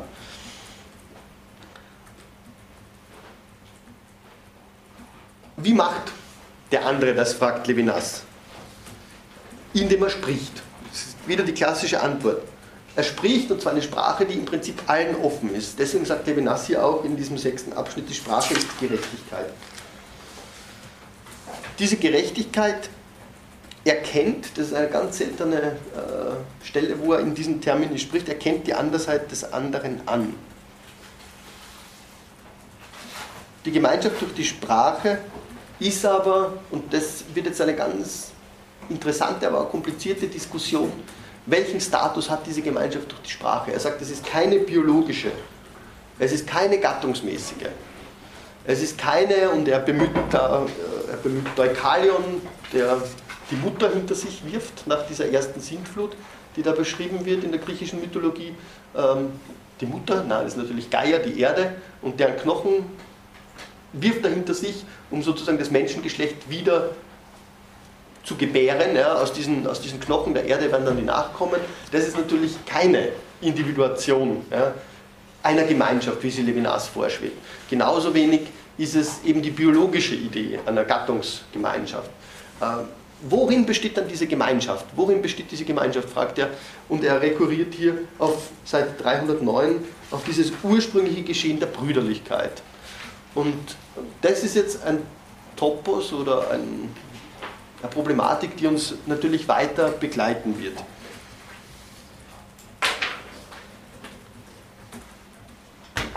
Was bedeutet dieser Bezug auf sozusagen ein Verwandtschaftsverhältnis? Es gibt jetzt in diesem kurzen ähm, Abschnitt eigentlich äh, sehr, sehr viele Anspielungen drinnen. Ähm, auf Seite 309 gehen wir ganz kurz rein. In der Mitte, nach der Marginalie, schreibt er. Aber die menschliche Gemeinschaft, die durch die Sprache gestiftet wird, in der die Gesprächspartner absolut getrennt bleiben, macht nicht die Einheit der Gattung aus, haben wir gesagt. Sie spricht sich als die Verwandtschaft der Menschen aus.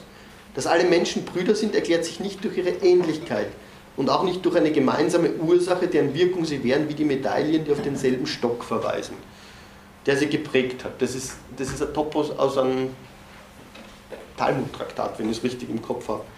Ähm, die Vaterschaft geht nicht zurück auf eine Kausalität. Nein. Ja, an der die Individuen auf geheimnisvolle Weise teilhätten und die durch eine nicht weniger geheimnisvolle Wirkung ein Phänomen der Solidarität hervorriefe.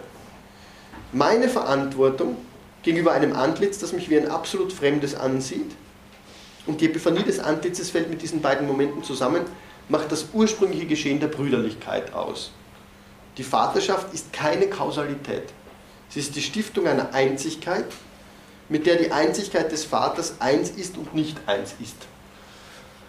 Okay, jetzt wird es kompliziert. Ähm, das führt eigentlich bereits auf das nächste Kapitel jenseits des Antlitzes hin wo er zu zeigen versucht, dass in dieser scheinbar biologischen Kategorie, er wird dann am Ende des Kapitels sagen, ähm, es ist keine biologische Kategorie. Die biologische Vaterschaft wäre nur auf Seite 365 die Vaterschaft, von der die biologische Fruchtbarkeit nur eine der Formen ist. Als ursprüngliches Geschehen der Zeit kann die Vaterschaft sich bei den Menschen auf das biologische Leben stützen Sie kann indes jenseits dieses Lebens gelebt werden. Was fangen wir damit an? Das ist vielleicht ja, wirklich eine der schwierigsten Stellen in dem ganzen, in dem ganzen Traktat, äh, den Levinas da vorlegt. Lesen wir es. Vielleicht kommen wir dem näher auf die Spur. Ja? Er schreibt weiter, das Nicht-Zusammenfallen besteht konkret in meiner Stellung als Bruder. Es impliziert andere Einzigkeiten neben mir.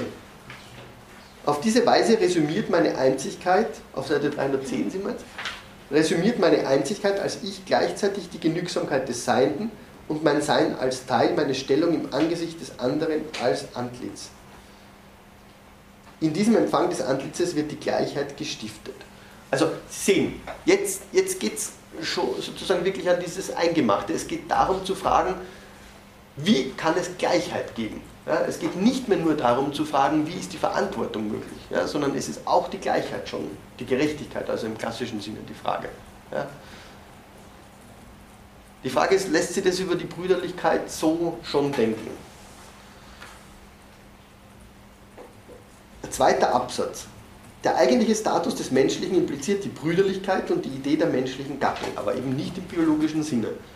Diese Idee widerspricht radikal der Konzeption einer durch Ähnlichkeit vereinten Menschheit.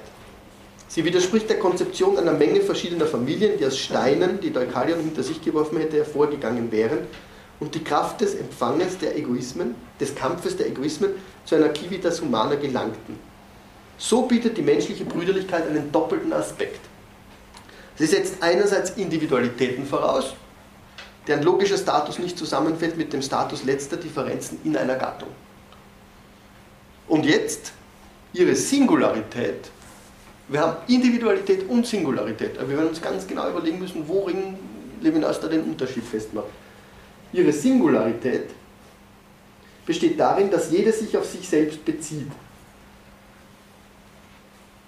Ein Individuum, das ein gemeinsames Genus mit einem anderen hätte, wäre nicht genügend entfernt. Ja?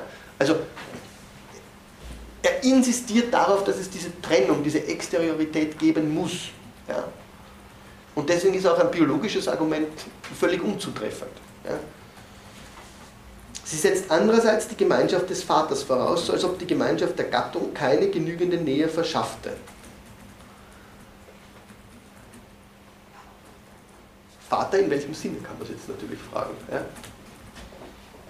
Die Gesellschaft muss eine Gemeinschaft von Brüdern sein, um der Geradheit, der Nähe schlechthin gewachsen zu sein in der sich das Antlitz meinem Empfang präsentiert. Was kann das heißen?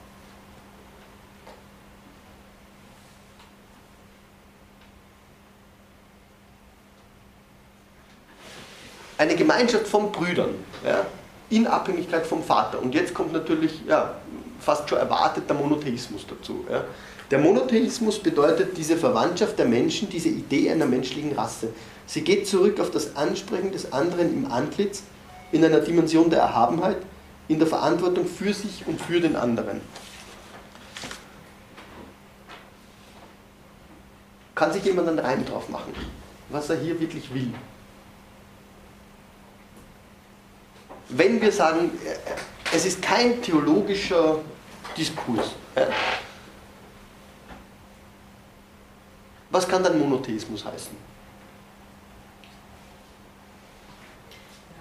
mit Absolutem einfach zu tun, oder? Dass er halt doch auch versucht oder sagt, es muss irgendwo eine Grundwurzel geben, mhm.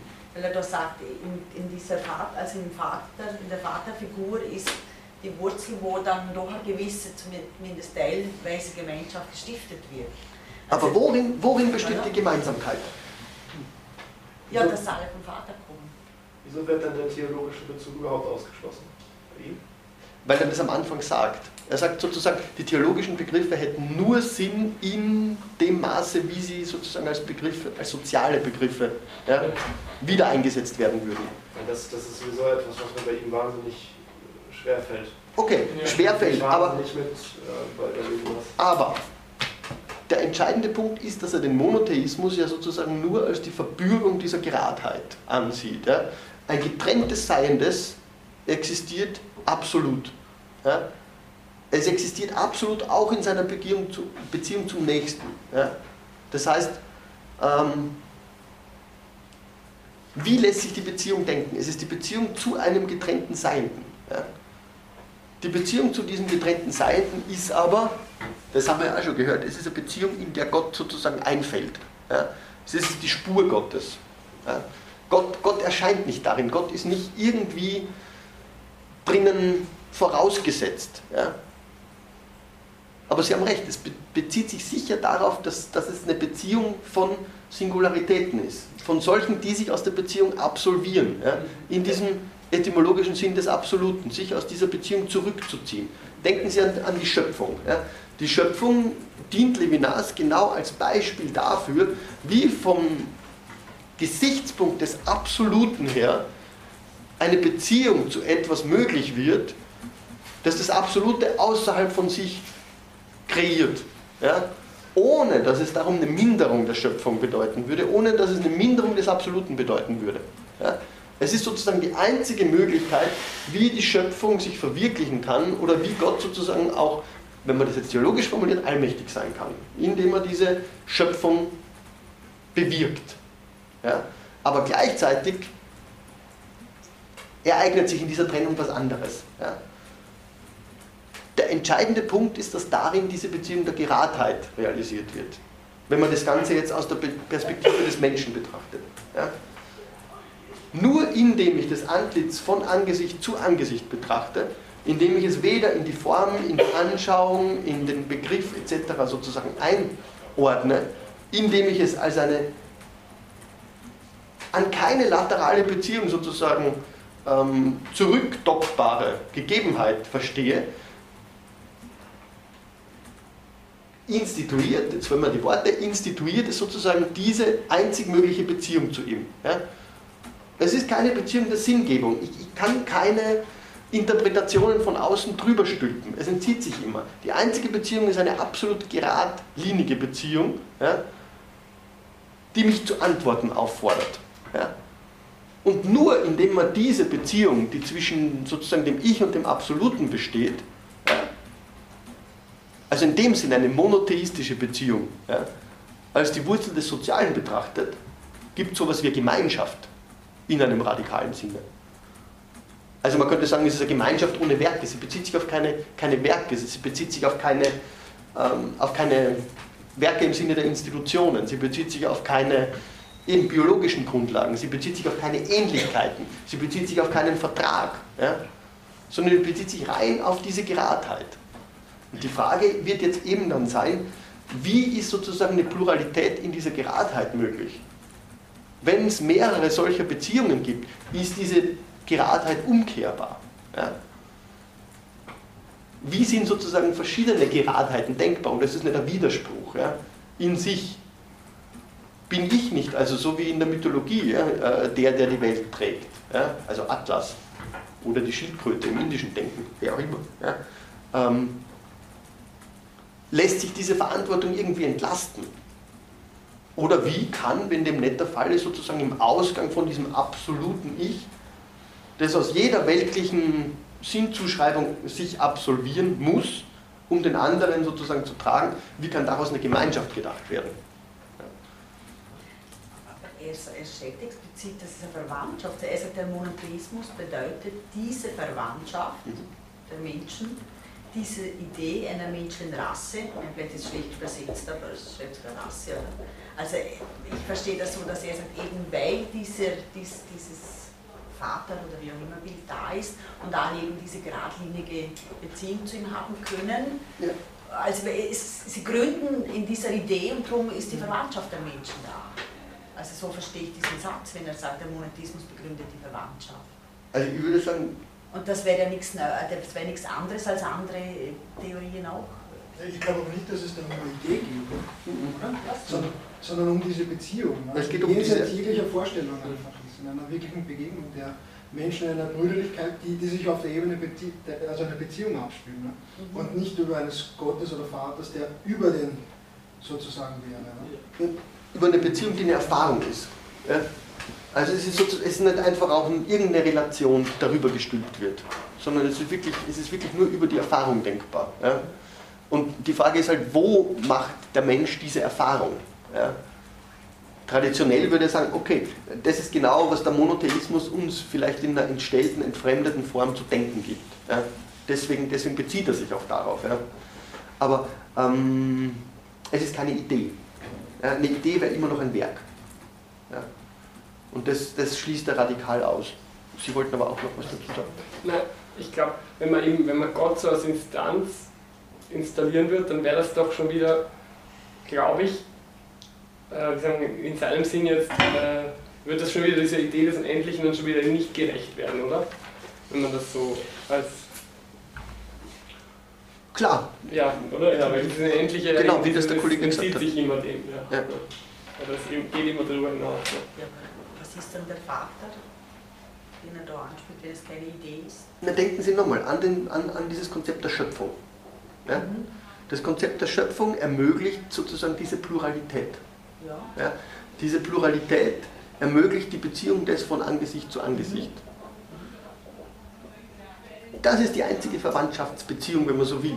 Also ich weiß nicht, ob der Terminus wirklich gut gewählt ist, aber die einzige Verwandtschaftsbeziehung besteht in der Geradheit dieses, dieses Bezogenwerdens. Ja?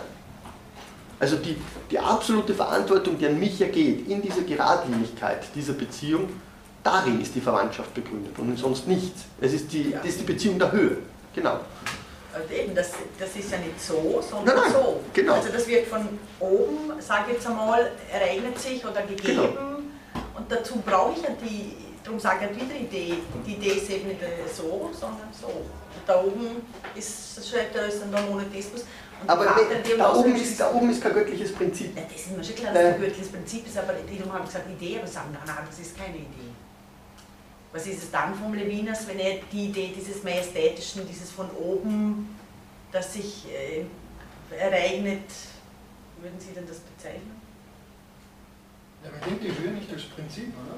Was? Es geht, es geht ihm bei Höhe oder Majestät nicht um ein Prinzip oder um eine Idee halt, ne? So, sondern na, um, um, um diese Ereignishaftigkeit, in der diese Höhe erfahrbar wird. Ne? Und Okay. das ist, oder, oder, oder denke ich, das ist doch das, was er meint, wenn er sagt, also mit der Spur Gottes.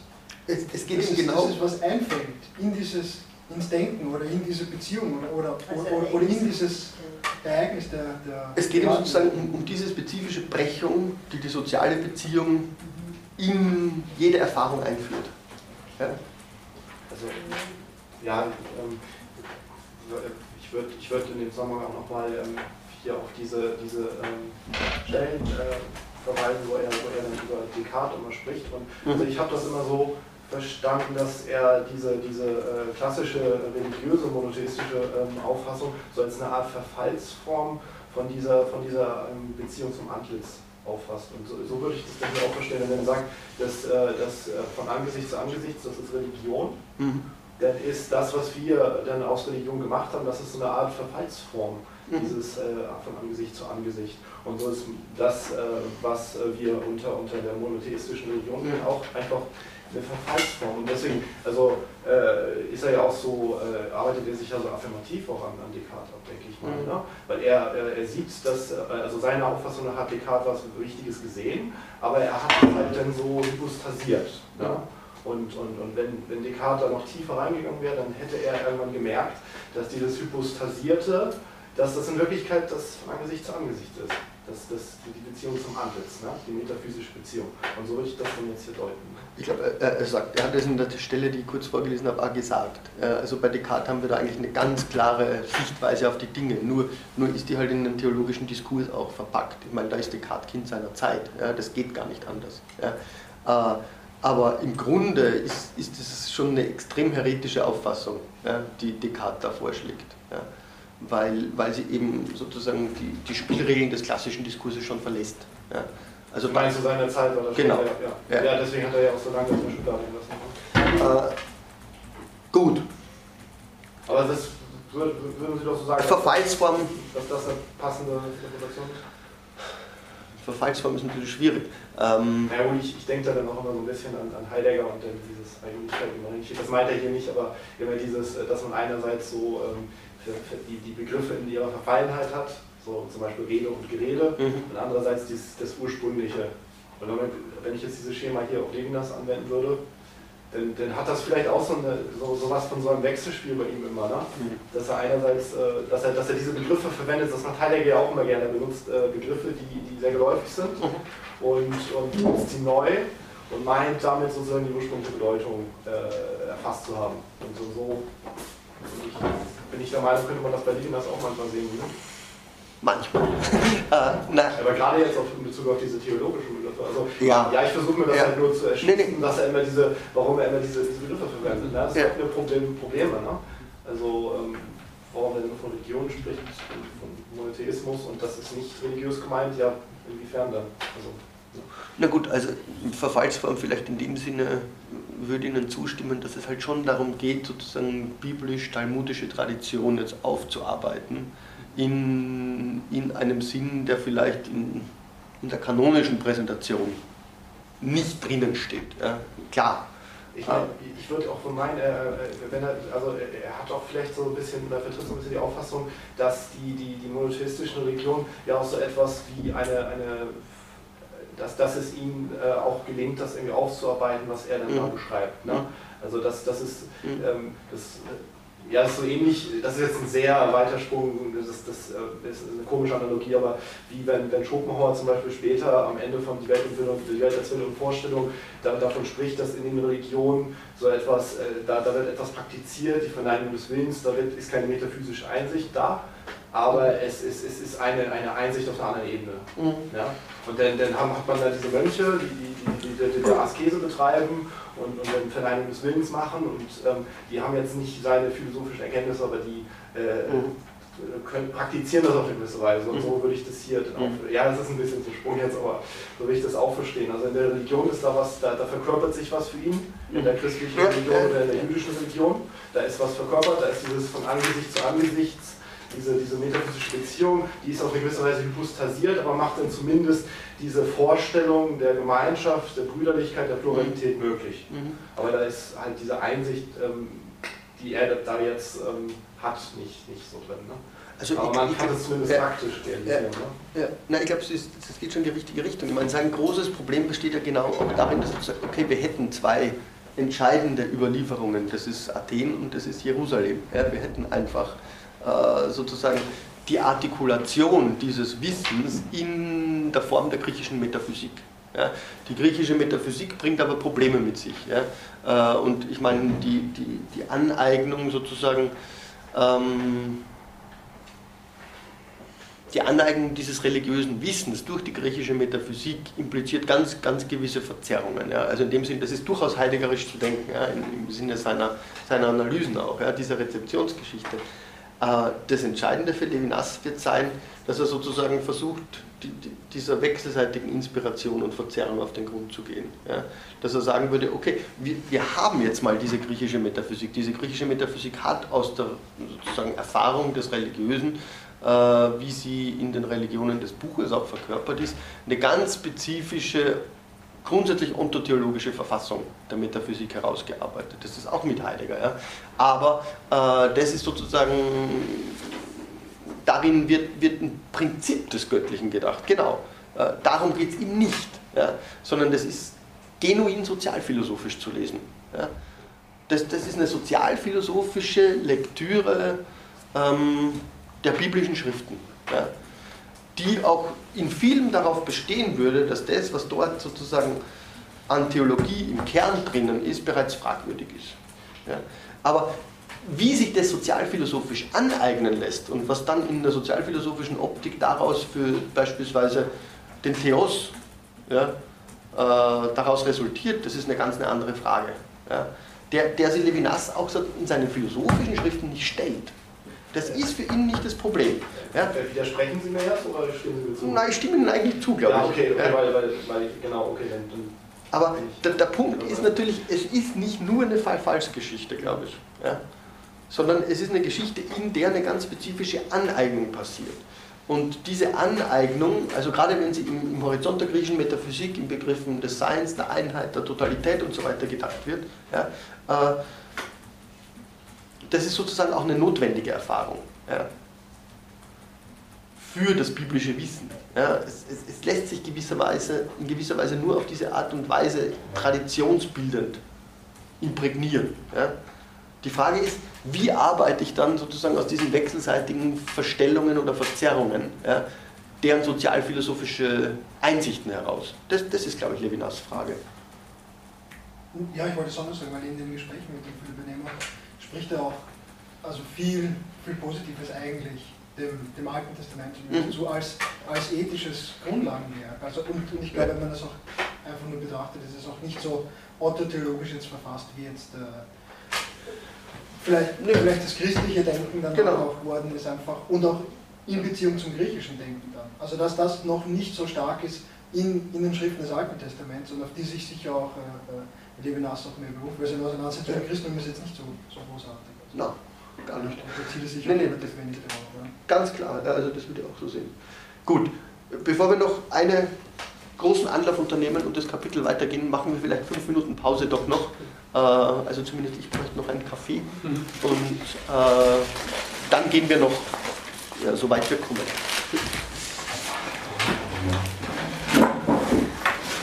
Also um Viertel, laut meiner Uhr, ich weiß nicht was.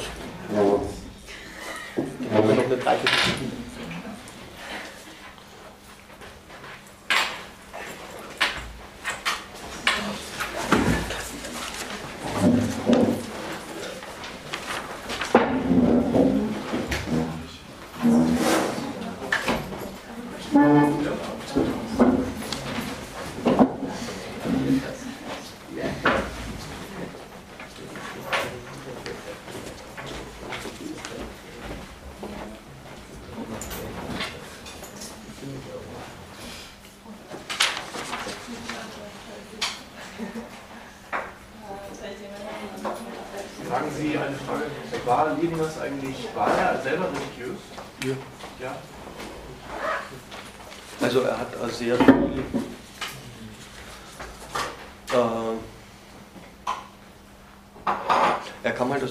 Tradition des östlichen, er war litauischer Jude. Äh, er kam aus der Tradition des östlichen Judentums. Und äh, er hat da sehr viel sozusagen, wenn man so will, eine Doppelkarriere betrieben. Also er hat da sehr viel mit äh, äh, Talmud-Lektüre und so weiter und so fort betrieben und war ganz äh, führend in dieser Vereinigung äh, jüdischer Intellektueller in Frankreich aber er hat da immer einen relativ klaren Strich zu ziehen versucht, ja, zwischen, zwischen diesen beiden Seiten seines Werks. Ja, ja, äh, den Talmudstudien und der Philosophie. Aber ich glaube, so klar lässt er sich nicht ziehen. Also wenn Sie sich diese, diese Schriften, diese Studien ansehen, die veröffentlicht sind, dann, dann sieht man, dass es da auch durchaus Querverbindungen gibt. Ja. Also gerade wenn es beispielsweise darum geht, wie, wie im Talmud ähm, dieses Überschreiten der Gerechtigkeit, dieser krummen Linie der Gerechtigkeit gedacht wird. Ja. Ähm, diese, diesen, beispielsweise diese, diese lange Auseinandersetzung mit den Asylstätten, ja, äh, wo es halt genau darum geht, wie ist mit Mördern umzugehen. Ja. Ähm, inwiefern ist denen Gastrecht zu gewähren? Ja? Äh, wo ist es möglich? Ja, das, das, sind einfach ganz streng kodifizierte Handlungsvorschriften, ja, die, die ganz klare sozialphilosophisches Gewicht haben. Und das hat ihn daran auch sehr interessiert. Nicht nur, aber auch. So, ich wollte meinen Kaffee machen.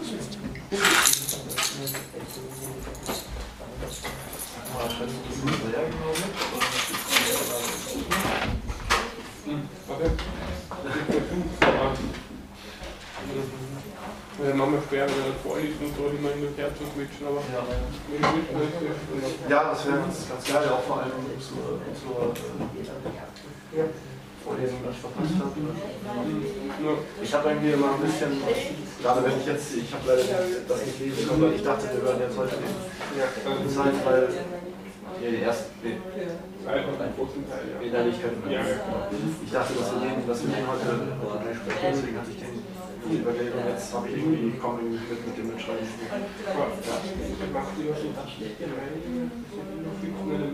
Ja, natürlich.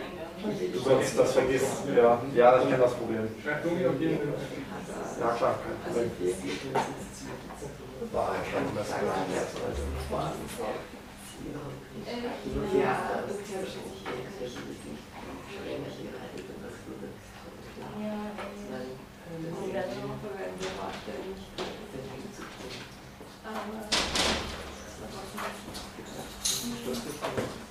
also ich meine, das ich habe eigentlich, ich habe schon richtig geschrieben, aber du bist, du bist relativ auf meiner Seite, was du Dinge nicht geäußert hast. Ich habe jetzt, äh, ich konnte das jetzt nicht verstehen, also das Gruppenhaus habe ich noch nie viel gelesen, also okay. ganz, also, das ist, ja.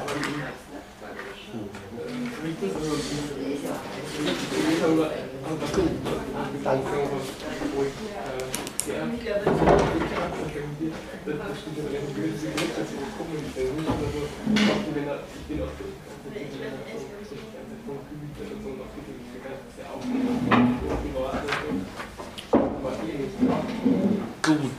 In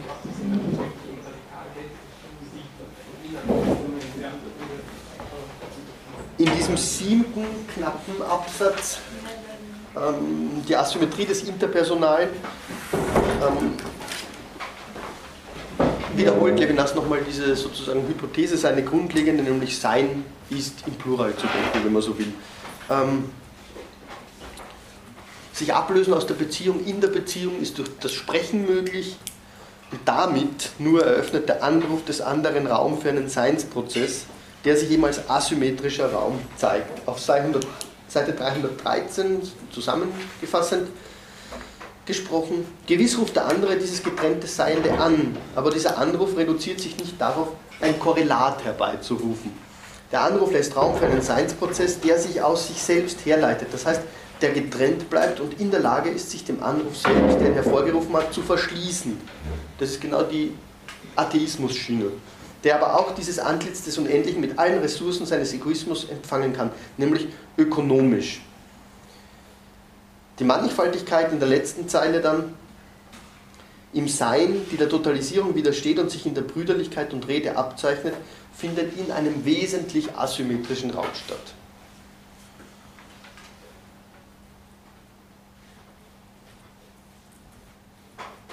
Wenn er da jetzt hier von äh, dieser ökonomischen Realisierung spricht, dann ist es genau das, was er jetzt dann in der Folge nochmal aufgreift. Nämlich in C, er durchdenkt dort dann den Gedanken der Pluralität auf, im Hinblick auf die Themen, die wir teilweise schon eben äh, uns zu Gemüte geführt haben. Krieg, Gewalt, Freiheit, aber auch Arbeit und dann Entfremdung. Also das ist jetzt nochmal ein neuer Anlauf, diese Dinge zu durchdenken. Und zwar als eine konkrete Asymmetrie, eine konkrete ökonomische Beziehung, die aber bereits sozusagen im Zeichen der Asymmetrie steht. Ja. Von da, also besonders die, die Überlegungen zur Gewalt scheinen, scheinen mir hier besonders, besonders wichtig zu sein. Aber ganz kurz noch zu diesem Abschnitt Wille und Vernunft, äh, weil ich vorhin schon gesagt habe, äh, diese Frage des Willens wird jetzt immer entscheidender und die Frage, wie ein verleiblichter Wille, auf den, auf dem Levinas ja sozusagen besteht, sich im Verhältnis zur Allgemeinheit der Vernunft situieren kann. Das, das wird natürlich sozusagen ähm, begründungstheoretisch für die Ethik gesprochen von entscheidender Bedeutung. Das Verhältnis von Wille und Vernunft.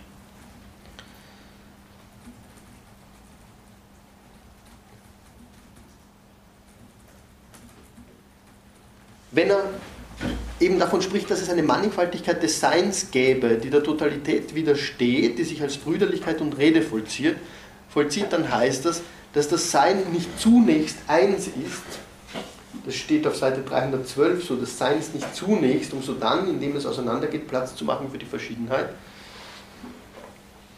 Dann ist das eine ganz entscheidende Einsicht, denn sie führt Levinas zu einer grundlegenden Kritik an Kant die er hier äh, in der Folge auch wirklich sozusagen teilweise wörtlich durchführt, ohne dass er Kant jetzt zitiert. Nämlich eine Kritik an Kant, die um den Begriff des Willens kreist, in seinem Verhältnis zur Vernunft. Wie wird bei Kant Mannigfaltigkeit gedacht, könnte man fragen. Das ist, das ist die Grundfrage, die Levinas stellt.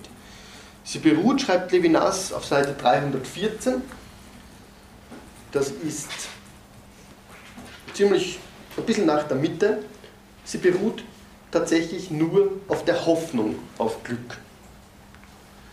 Lesen wir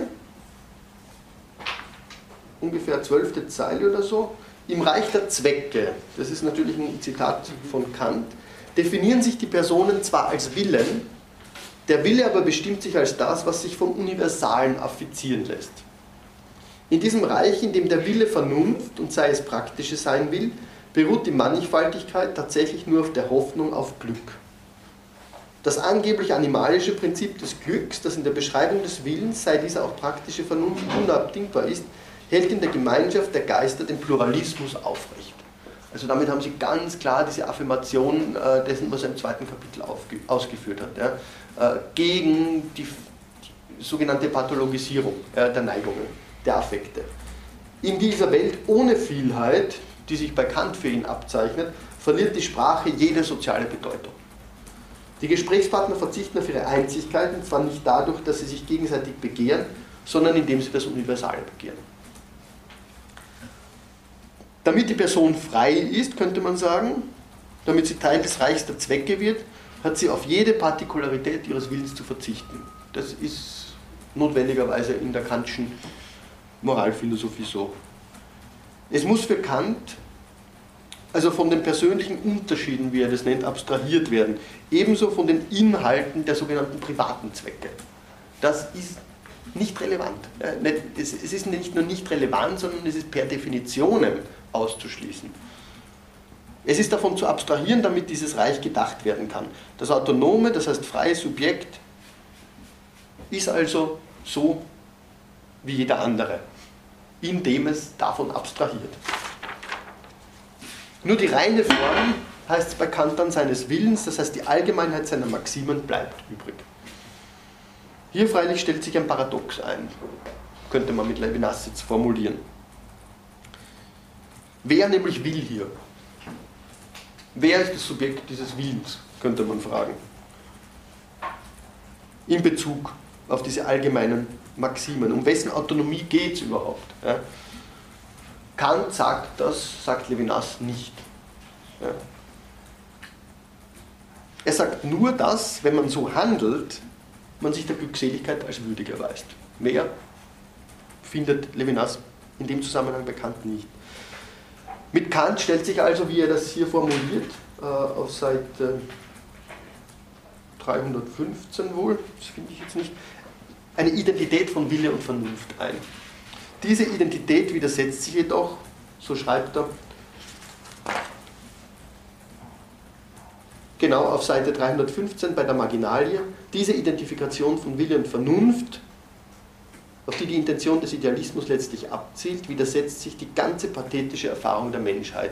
Und pathetisch sollte man jetzt nicht im Sinne von pathetisch, äh, im Sinne von überladen oder wie auch immer verstehen, sondern im, im Sinne dessen, was es etymologisch heißt, ja, nämlich dass es sozusagen auf ein Pathos zurückgeht, äh, das heißt auf das, ähm, was mich affiziert eigentlich, das was leiden lässt, wäre im Sinne des Affekts zu denken, dessen was widerfährt, das ad, ad, ad, adfizere, auch des Widerfahrenden. Ja.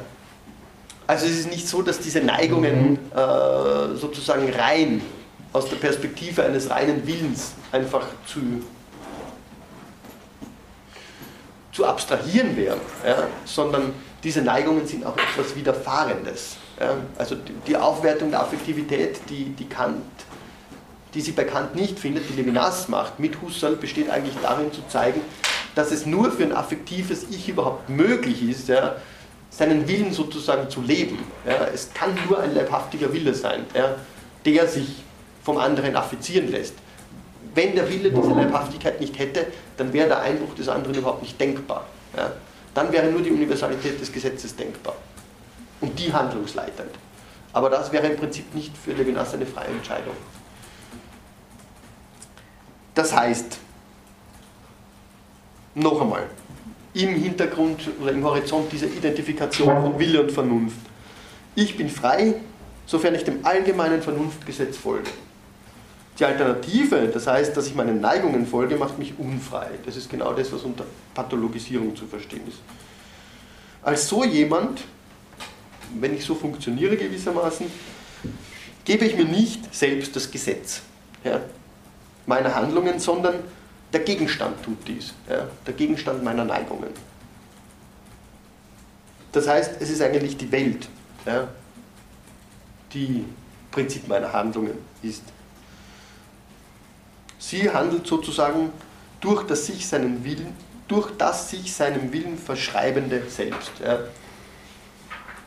Seinem heteronom funktionierenden Willen verschreibende Selbst. Dieses Selbst kann also nur frei sein, wenn es von allen solchen kontingenten Neigungen abstrahiert, wenn es der Vernunft folgt. Ja, dieses, äh, dieses Folgen, das von Kant später dann eben als ein Faktum der Vernunft sozusagen unterschoben wird. Ja? Weil, er, weil er einfach dann später nicht mehr sagen könnte, woher kommt denn eigentlich ja, diese Notwendigkeit, ja? dass ich mir selbst nicht widerspreche. Ja? Ähm, führt ihn dazu, das aus einem Faktum zu deduzieren. Ja? Levinas würde jetzt sagen, okay, das Faktum besteht ganz einfach darin, dass ich als leibhaftiges Selbst in einer Welt existiere, in der die Geradheit meiner Beziehung mir diese Güte auferlegt. Ja? Weil ich in der Erfahrung dieser Skrupellosigkeit meiner Freiheit, dieser Erfahrung meiner vollen Hände nicht anders kann, als zu geben. Ja? Aber das setzt voraus, dass diese Affekte sozusagen als tragende Bedeutung des Selbst anerkannt, werden, anerkannt sein müssen.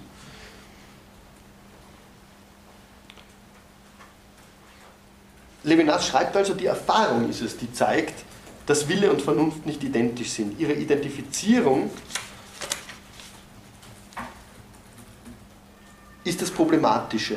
Ihre Identifizierung kann nicht, schreibt er auf Seite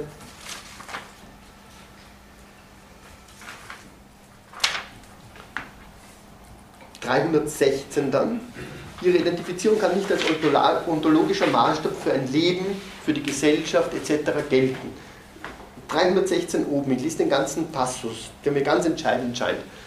Wenn es nicht sozusagen das allgemeine Vernunftgesetz ist, dem ich folge, wenn ich mich gegen diese Identifizierung von Wille und Vernunft wende, dann ist das, schreibt Levinas, nicht willkürlich, ja, sondern dafür sprechen gute Gründe. 316 oben, der Prozess,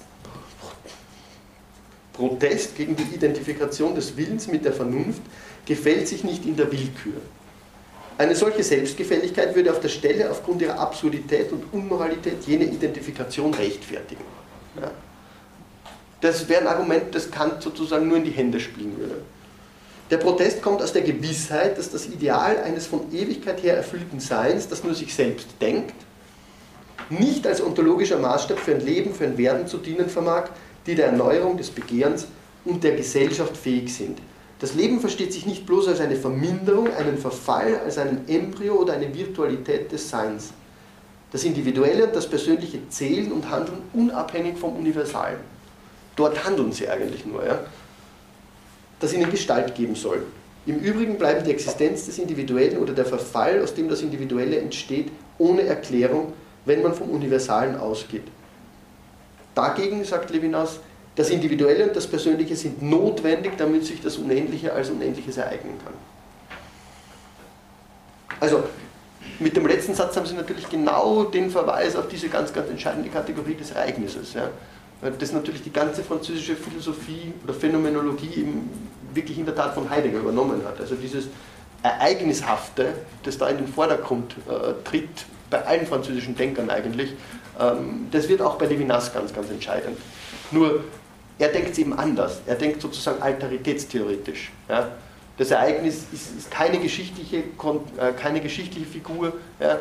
Es ist keine, mit, mit Derrida könnte man sagen, äh, Figur der Differenz im Sinne des Textuellen oder der Schrift etc. Ähm, es wird ganz, ganz konsequent und konkret sozusagen auf die Figur des anderen angewendet. Ja man könnte sagen, das Ereignis übersetzt das Antlitz auch. Ja. Die Ereignishaftigkeit des Antlitzes macht genau seine Nicht-Assimilierbarkeit aus. Also der Begriff taucht bei Levinas da noch relativ selten auf, aber ich glaube, man könnte durchaus davon sprechen, dass er versucht, die Erfahrung des anderen in Kategorien des Ereignisses das, zu übersetzen. Zur Offenbarung? Ja, man muss halt wiederum schauen, dass die Offenbarung sozusagen von den theologischen Erblasten befreit ist. Dann, dann kann man sagen, die Offenbarung ist genau sozusagen das Sich-Ereignen dieses Sinnes. Ja? Des Sinnes im Sinne der Geradheit dann wiederum, die bei Levinas eben so entscheidend ist. Aber das ist, das ist sozusagen nicht ein, ein, ein Geschehen, ja, das in der Einheit der Totalität, in der, in der Vergeschichtlichung der Totalität stattfindet, sondern das damit bricht. Und damit zu brechen heißt genau sich ereignen. Ja. Also ja. Oder auch, könnte man sagen, auch, ähm, auch synonym ist, oder auch in dem Sinn ist es, wenn er von Epiphanie spricht, von der Ankunft Gottes sozusagen, wäre das auch in diesem. Ja. Ja. ja. Ich meine, bei Levinas gibt es einfach so eine eine sehr, sehr weite terminologische, ein terminologisches Spektrum. Überall, wo es darum jetzt geht, sozusagen diese Grundeinsicht der Phänomenologie zu erweitern. Ja? Äh, das Phänomen als das sich an ihm selbst zeigende. Ja? Levinas würde einfach sagen, es gibt verschiedene Arten, wie sich das Phänomen zeigt. Ja? Ähm, das heißt, alles, was er zu tun versucht, ist ja eigentlich genau diese lateralen Bedeutungen zu übersteigen. Das wäre das, was bei Husserl eben horizonthaftes Erscheinen heißt, was sich in der Intentionalität als es selbst gibt, ja, indem es sich eben in einen Horizont einschreibt. Man könnte sagen, das, ist, das, das kann man als Manifestation fassen ja, oder eben als, als Erscheinung. Ja. Ähm, dagegen steht viel, ja. Epiphanie, Offenbarung, also noch wesentlich mehr. Ja. Ich glaube, man muss, man muss dort achtsam sein, wo es eben darum geht, dass verschiedene Grenzen der Disziplinen ins Spiel kommen. Ja. Levinas will damit nicht auf Disziplinen, also für unser Hören, ja, ins Spiel kommen. Levinas will sozusagen nicht die Register wechseln. Das würde ich nochmal unterstreichen. Er will nicht die Register wechseln, er will verschiedene Gegebenheitsweisen anzeigen. Ja. Also man könnte sagen, er will von der eher horizontalen Erscheinensweise zu eher vertikalen Formen des Erscheinens hin. Ja. Ähm, man könnte das auch ganz, ganz äh, praktisch sozusagen weiterdenken. Wie zeigt sich ja, in, in diesem phänomenologischen Prozess beispielsweise ähm, sowas wie die Erde? Wie, wie kann sowas wie das Ereignis der Ökologie Thema werden? Ja? Das ist auch eine Gegebenheitsweise. Es muss eine Gegebenheitsweise sein, die aber nicht sozusagen durch die Intentionalität einfach aufgefangen wird. Ja? Das, das, ist eine andere Weise, sich als etwas zu zeigen. Ja? Das wären eher vertikale Erscheinungsweisen wiederum. Ja? Also genauso wie die Ethik.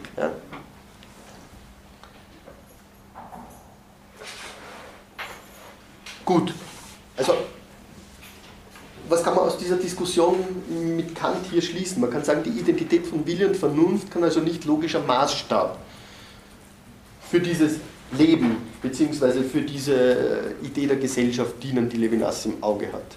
Ein Leben, das der Gesellschaft fähig ist.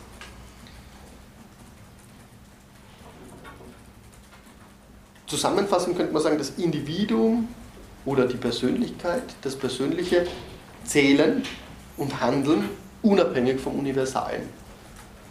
Das ist für ihn sozusagen der entscheidende Schritt, den es darüber hinaus zu gehen gilt. Über ein Universales, das ihm Gestalt geben sollte. Ja. Äh, dass es das aber in Wirklichkeit nicht tut. Ja. Weil es, wie er sagt, es wäre eher sozusagen die Kränkung des Subjektiven, ja, das sich in die Totalität wiederum eingeordnet findet. Und ohne sie, das äh, unterstreicht er hier mehrmals noch, ohne sie wäre die Vernunft überhaupt nicht denkbar. Ja. Gehen wir kurz auf Seite 317.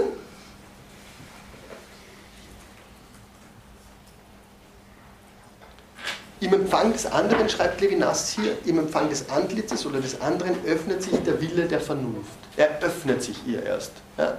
Er ist nicht schon von ihr her zu, zu denken.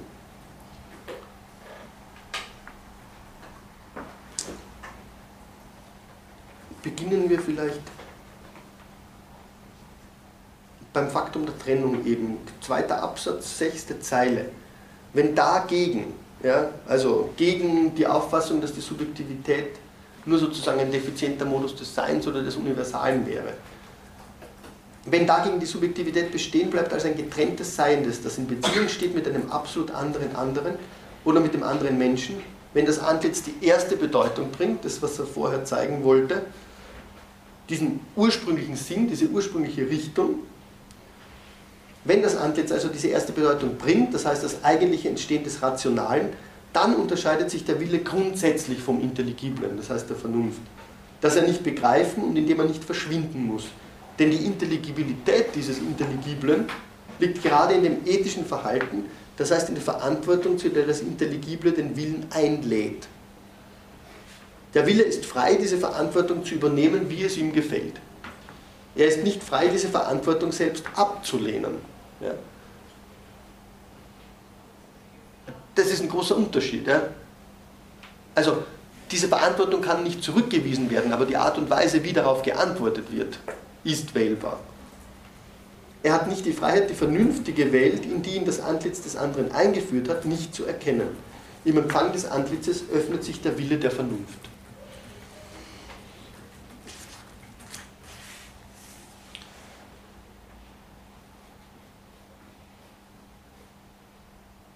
Angesichts dieser Öffnung, und der Terminus kommt jetzt auch immer öfter vor im letzten Teil dann, ist das Subjekt, wie er schreibt, Apologie. Ja.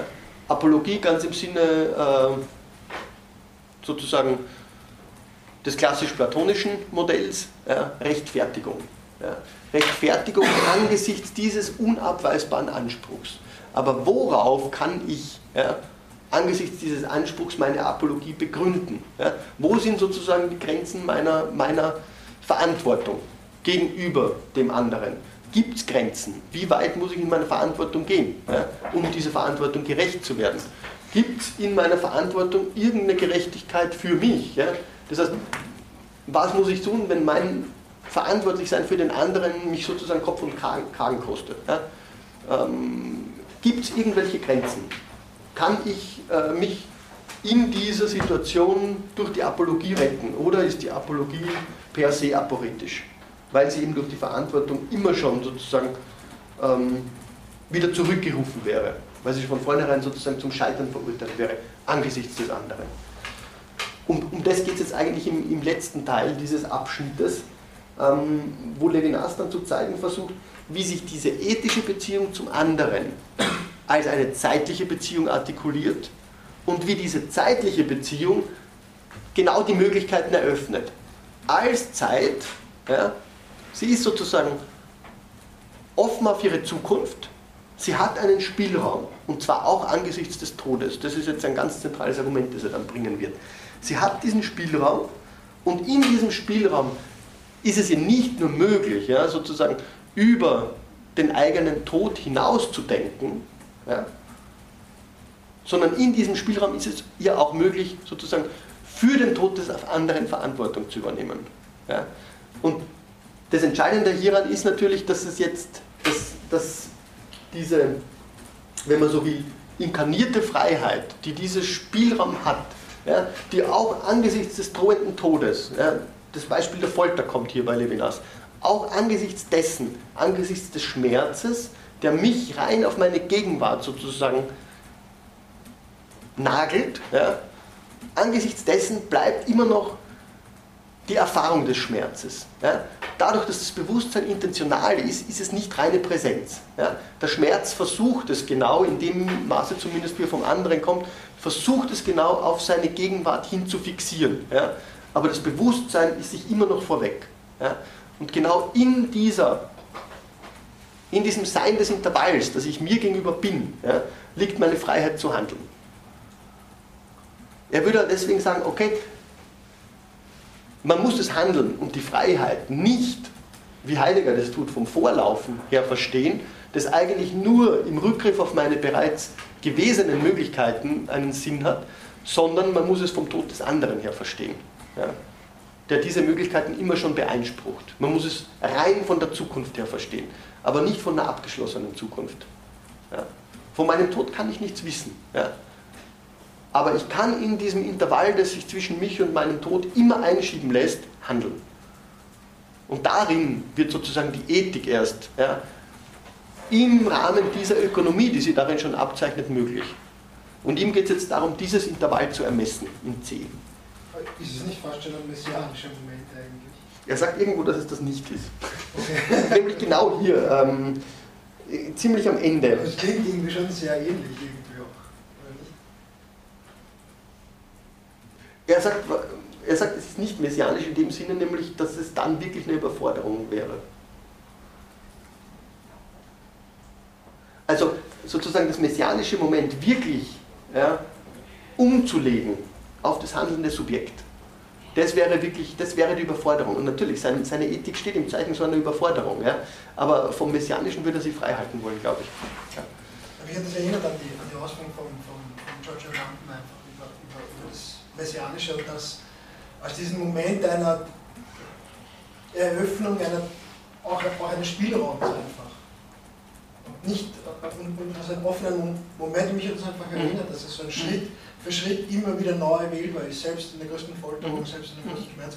Immer, dass das, also eben das Bewusstsein sich nochmal eins vorweg ist auch. Und immer wieder diesen mhm. Handlungsspielraum gewinnt. Mhm. Und als diesen Zeitmoment zu denken. Also das hat mich einfach jetzt sehr stark daran erinnert. Aber wenn er sagt, das ist nicht messianisch. Ähm, ich glaube, dass, dass es sozusagen, dass dieses Motiv dahinter steht. Ja? Und ich glaube, dass, dass Levinas das vielleicht auch zugestehen würde. Ich kenne jetzt den, den Agamben-Text nicht, äh, aber Sie finden das bei Derrida beispielsweise auch. Ja? Ähm, in dieser Idee einer, einer messianischen Zeit, die ja Messianismus ohne Messianizität ist. Ja? Ich meine, da geht es genau darum, dass sozusagen dieses Intervall offen gehalten wird. Da ist genau, das ist genau das Intervall, wo die Demokratie zu kommen hat. Ja?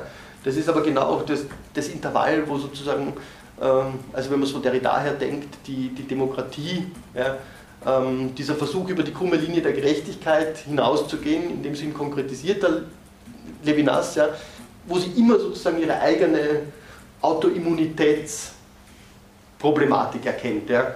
Also die Demokratie ist im Kommen, aber sie ist sozusagen im Kommen immer nur in, in ihrer Bestreitung. Ja.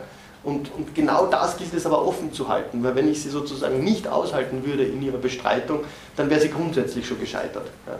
Also auf das denkt Levinas auch hin, ja. nur er denkt sozusagen, äh, glaube ich, aus einer viel, viel ähm, individualistischeren Perspektive, wenn man so will, im Vergleich zu, zu, zu Agamben wahrscheinlich, wenn ich das jetzt richtig antizipiere, oder Derrida. Ja. Okay, C. Ich habe schon wieder zu viel vorbereitet. Gut. Ähm, ich habe schon gesagt, es geht hier jetzt um die Zeit. Ähm, er geht wiederum aus vom Sinn der Pluralität. Ausgangspunkt ist eine radikale, von der numerischen Mannigkeit verschiedene Vielfalt. Sie finden das auf Seite 319 in der Mitte. Die Dimension der Erhabenheit, aus der das Metaphysische auf den Metaphysiker zukommt, bezeichnet so etwas wie eine Nicht-Homogenität des Raumes derart, dass sich darin eine radikale, von der numerischen Mannigfaltigkeit verschiedene Vielfalt ereignen kann.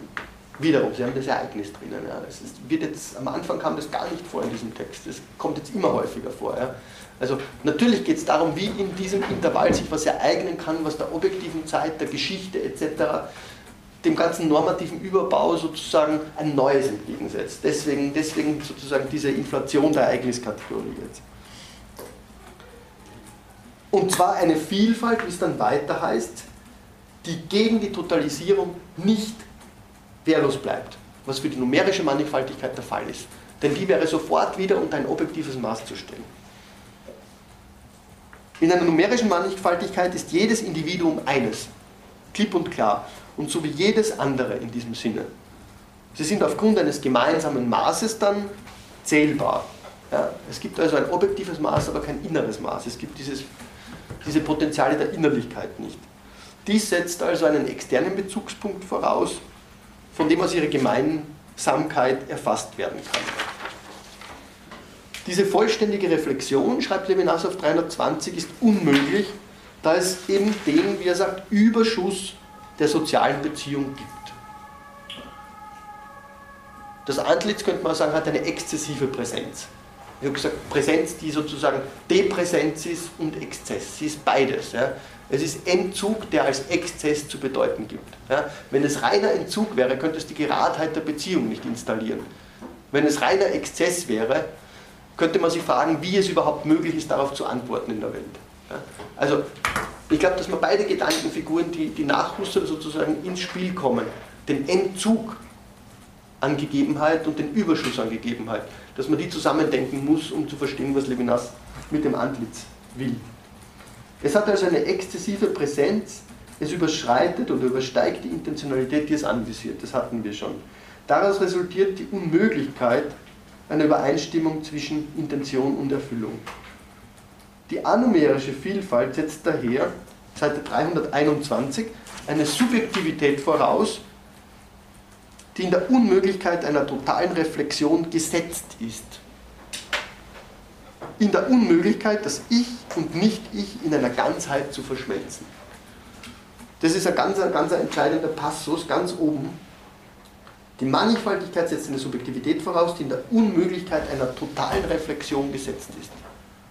In der Unmöglichkeit, Ich und Nicht-Ich in einem Ganzen zu verschmelzen. Diese Unmöglichkeit, schreibt er, ist nicht negativ, das hieße noch, sie am Ideal der kontemplativen Wahrheit messen. Sie liegt an dem Überschuss der Epiphanie des anderen, der mich mit seiner Erhabenheit beherrscht. Also da kommt jetzt ein Moment, herein, das bisher immer eigentlich, wenn Levinas darauf insistierte, dass diese soziale Beziehung das Angesicht nicht gewaltsam ist. Langsam kommt da eine Forderung herein, langsam kommt da etwas herein, das mich wirklich zu überfordern beginnt. Und das ist ein entscheidendes Moment. Entscheidend ist auch, dass der andere in seiner Fähigkeit, wiederum dem Gesagten etwas hinzuzufügen, das heißt zu sagen, jegliche begriffliche Erfassung dementiert, ihr entgeht. Die Reflexion also wird durch diesen Überschuss ständig beeinsprucht. Es gibt keine totale Reflexion also. Was heißt das jetzt aber für die Begriffe der Interaktion? Zum Beispiel im Handel, aber dann auch im Krieg. Das sind die Fragen, die sich Levinas jetzt stellt. Sie zeigen an, dass die Seienden, diese Begriffe zeigen an, dass die Seienden im Pluralismus nicht in ihrer Isolierung erstarren. Ja, das wäre sozusagen wiederum die andere Gefahr. Ja, einerseits in der Totalität aufzugehen, andererseits in der Isolierung zu erstarren. Ja. Wie wäre es denn sozusagen denkbar, dass ein, ein sich aus jeder Beziehung absolvierendes Seiendes in Interaktion tritt? Erfordert das nicht jedes Mal eine, eine unglaubliche Anstrengung? Bedeutet das nicht, dass wir angesichts dieser ethischen Überforderung immer sozusagen letztlich doch auf uns zurückfallen, weil wir eben ansonsten eigentlich, könnte man sagen, traumatisiert werden. Ja? Also die Ethik wäre eine permanente äh, PTSD, eine permanente posttraumatische Stress Disorder. Ja? Äh, das kann es ja auch nicht sein. Ja? Levinas sagt jetzt, ja, es gibt natürlich den Handel, es gibt die Ökonomie, es gibt den Krieg, aber sie setzen das Antlitz und die Transzendenz des Antlitzes voraus. Und das ist, ich habe schon einmal darauf hingewiesen, eine ganz, ganz klare Kampfansage an jede, an Hobbes und eine vertragstheoretisch orientierte Ethik oder Sozialphilosophie. Ja? Nicht der Krieg geht dem Frieden, voraus. Ja? Ganz, ganz im Gegenteil. Das heißt, sagt er hier auch, Seite 322 und folgende, der Krieg folgt nicht aus der empirischen Tatsache, der Mangelhaftigkeit der getrennten Seienden. Die empirische Beschränkung derselben ist nicht durch sich selbst Gewalt. Auf Seite 322 schreibt Levinas vielmehr,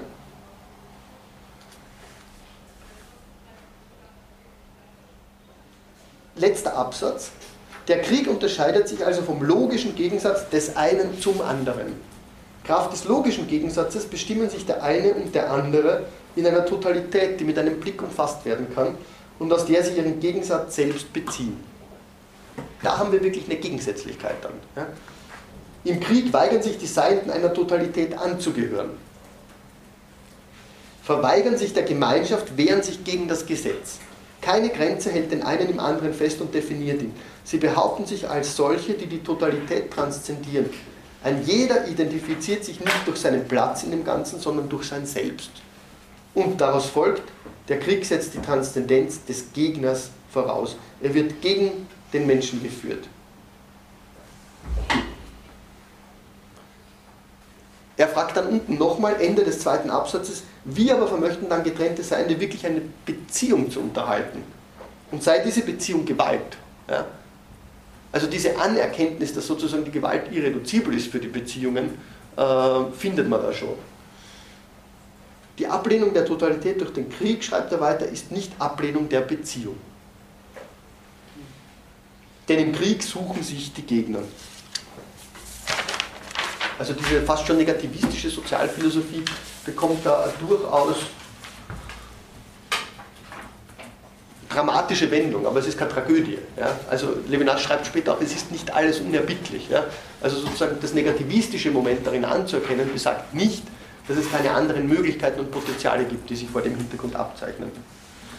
Der Krieg setzt also die Exteriorität voraus. Er zielt auf eine Präsenz, die sich entzieht. Er zielt auf diese Präsenz genau in ihrem Entziehen. Äh, kurz Frage. Ähm, das verstehe ich nicht ganz. Ist der, ist, hat er nicht in der Einleitung beschrieben, dass der Krieg Ausdruck der Totalität ist? Ja. Genau. Warum Der Krieg- Ablehnung der Totalität? Oder ist das, das gerade das Paradoxe im Krieg? Wahrscheinlich. Ja. Also in der Einleitung äh, heißt es, dass der Krieg eine Ordnung erschafft, in der, der sich kein Seiendes entziehen kann. Ja. Aber es geht ihm jetzt darum zu zeigen, dass selbst der Krieg die ethische Beziehung voraussetzt. Ja. Selbst der Krieg setzt voraus, dass die Gegner bereits um sozusagen ihre Menschlichkeit wissen. Ansonsten bliebe uns nichts übrig, als den Weg äh, der, der, Kontraktualisten zu gehen. Ja. Und sozusagen eine objektive Ordnung zu erschaffen, die Institutionen zu erschaffen, in der die Kränkung des Subjektiven, des Einzelnen sich aller Limit auflösen ließen. Levinas wird jetzt aber sagen, genau darin besteht wiederum die Gefahr einer Tyrannei des Universalen. Also wir müssen einen anderen Weg gehen. Wir müssen zeigen, dass selbst der Krieg noch auf anderen Grundlagen beruht. Grundlagen beruht. Und dass nur, fähig, dass nur äh, Seiende, die zum Krieg fähig sind, auch fähig sind, sich zum Frieden wieder zu erheben. Das ist seine Argumentation. Ist, ist der Krieg dann auch sowas, äh, sowas wie eine Empörung gegen einen gewissen Zustand, der nicht realisiert wird, also gegen diese Totalität? Ist es gleichzeitig, der Krieg ist Ausdruck der Totalität, aber gleichzeitig auch die Empörung über die Totalität oder über ein Verständnis, das in der Totalität gründet? Vielleicht? Das würde ich nicht sagen bei Littenas. Ja. Nein. Also er sagt zwar am Anfang auch, man kann, es, es, bedarf keiner dunklen Fragmente des Heraklit, um den Krieg zu verstehen. Ja? Aber bei Heraklit ist es ganz klar so, dass wenn er davon spricht, dass der Krieg der Vater aller Dinge sei, dass er auch sagt, dass sich im Krieg, Sie kennen dieses berühmte Bild, äh, dass darin diese gegenstrebige Fügung herrscht. Ja? Also die Gegner setzen einander noch in einer tieferen Einheit voraus. Ja? Also ich meine jetzt mit Empörung auch gerade das, das oder anders gesagt, das Faktum des Krieges drückt äh, etwas Empörendes aus. Oder, naja, egal. Das ja, tut es natürlich, ja. ja. Aber äh, nur damit ich diese, dieses Paradox, diese Paradoxie verstehe. Levinas versucht am Anfang zu zeigen, dass sich sozusagen in einem Denken, dass das Sein als Krieg ins Werk setzt. Ja? Die Ontologie ist eine Philosophie des Krieges. Darin ist, ist das Subjektive äh, sozusagen an seine Rollen gebunden. Darin ist es als Subjektives überhaupt nicht sozusagen in der Lage, äh, sich zu realisieren. Ja. Äh, dagegen realisiert er dort sozusagen diese, diese Idee des Messianismus bereits. Ja. Das kommt ja am Anfang schon rein. Ja. Dagegen, daraus muss ein Ausbruch möglich sein. Ja. Jetzt versucht er zu zeigen, nachdem er gezeigt hat, dass die Beziehung des einen zum anderen eine Beziehung ist, die für alle gelten muss. Ja? Zu zeigen, wie diese Beziehung selbst noch im Krieg existieren können muss. Die ist im Krieg nicht abgeschafft. Ja? Also Sie finden es jetzt Seite 324, weil das wichtig ist. Ja? Sie finden es da oben Ende des ersten Absatzes, wo er schreibt, die Gewalt erreicht nur ein Sein, das gleichzeitig fassbar ist und sich jedem Zugriff entzieht. Ohne diesen lebendigen Widerspruch in dem Sein, in dem die Gewalt widerfährt, wäre die Entfaltung der gewalttätigen Kraft nichts als eine Arbeit. Ja? Oder nochmal, ähm, weiß ich nicht, finde ich jetzt nicht, die Gewalt geht auf den anderen. Ja? Später geht es um den Hass. Ja? Ähm, der Hass versucht genau das zu realisieren. Ja? Er versucht den anderen in seiner Andersheit zu ergreifen. Ja? Er kann ihn aber nicht zu einem bloßen Ding machen, weil genau darin hätte er die Anerkenntnis, dass er Hass ist, verloren. Ja? Also in dem Moment, wo er den anderen vollständig verobjektiviert, und die Versuchung gibt die Grenze, jede Gewalt ist eine Grenze des Mordes, sagt Levinas, dort ist der andere verloren. Ja? Aber es gibt in der Gewalt, wenn sie als Gewalt den anderen sozusagen zu, zu, zu fassen versucht, noch die ethische Beziehung. Ja? Wenn sie das nicht mehr realisiert, wenn sie Arbeit wird, ja, also dann können Sie natürlich an die Vernichtungsarbeit denken. Das ist keine Gewalt mehr, das ist Arbeit. Ja. Das ist Arbeit, die desto empörender wurde für die Täter auch, weil sie, weil sie unglaubliche Indifferenzleistung hervorrief und auch beanspruchte. Ja. Also ähm, an die ganzen, erinnern Sie sich an die Himmler-Zitate. Ja. Ähm, das erfordert uns eine unglaubliche Leistung ab. Ja? Also dafür werden wir noch in alle Ewigkeiten gelobt werden, dass wir das sozusagen geschafft haben, dass wir uns sozusagen so überwinden konnten. Ja?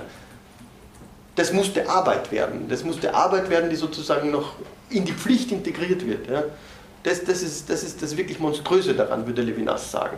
Dort ist die ethische Beziehung aber schon vorher zerstört worden. Ja? Aber wenn es jetzt darum geht, den Krieg sozusagen nochmal zu denken, dann geht es ihm darum zu zeigen, ja, was im Krieg bietet noch sozusagen den Einfallsort des anderen.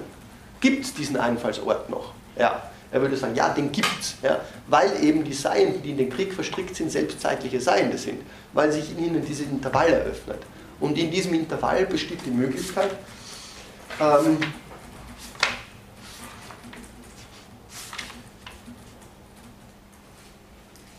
vielleicht finde ich die Stelle jetzt auf Anhieb.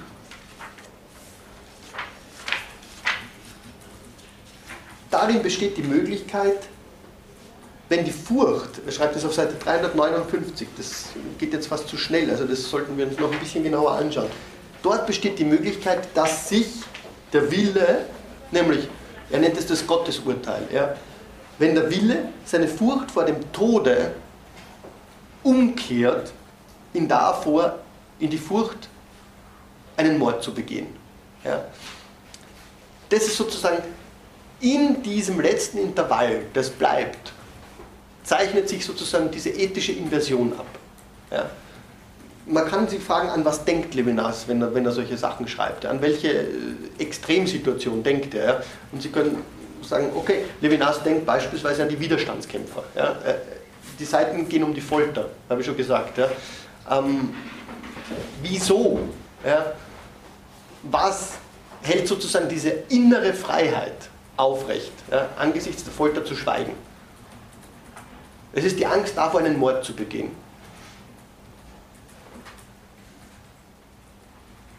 Aber gut, ich glaube, das Entscheidende bleibt, dass er den Krieg jetzt aus einer ganz anderen Perspektive aufgreift. Ja?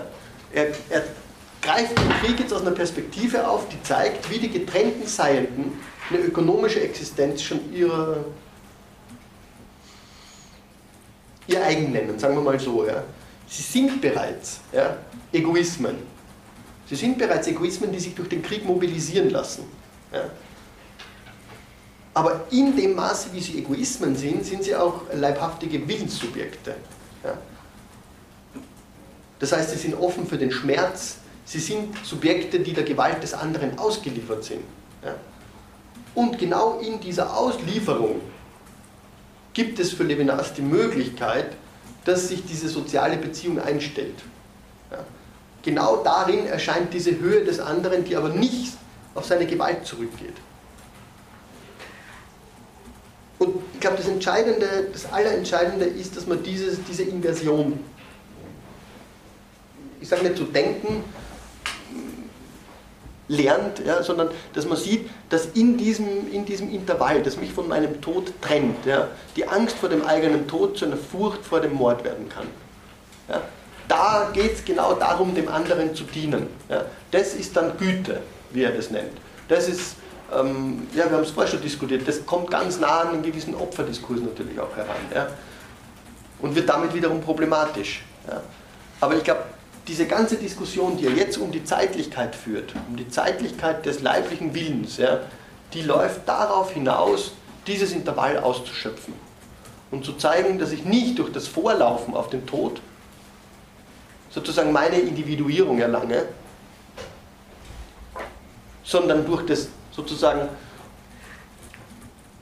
es ist kein Vorlaufen, es ist, es ist auch keine Sorge, es ist, es ist, wenn man so will, eine Sorge um den Tod des anderen die hier möglich wird. Die sich nicht aus meiner Vergangenheit sozusagen ableiten lässt. Überhaupt nicht, sondern nur aus dem Ergreifen dieses immer wieder neu aufbrechenden Intervalls einer Zukunft, die angesichts der Gewalt bereits jede Zukunft verloren zu haben scheint. Okay. Sie hatten noch sich gemeldet. Gut.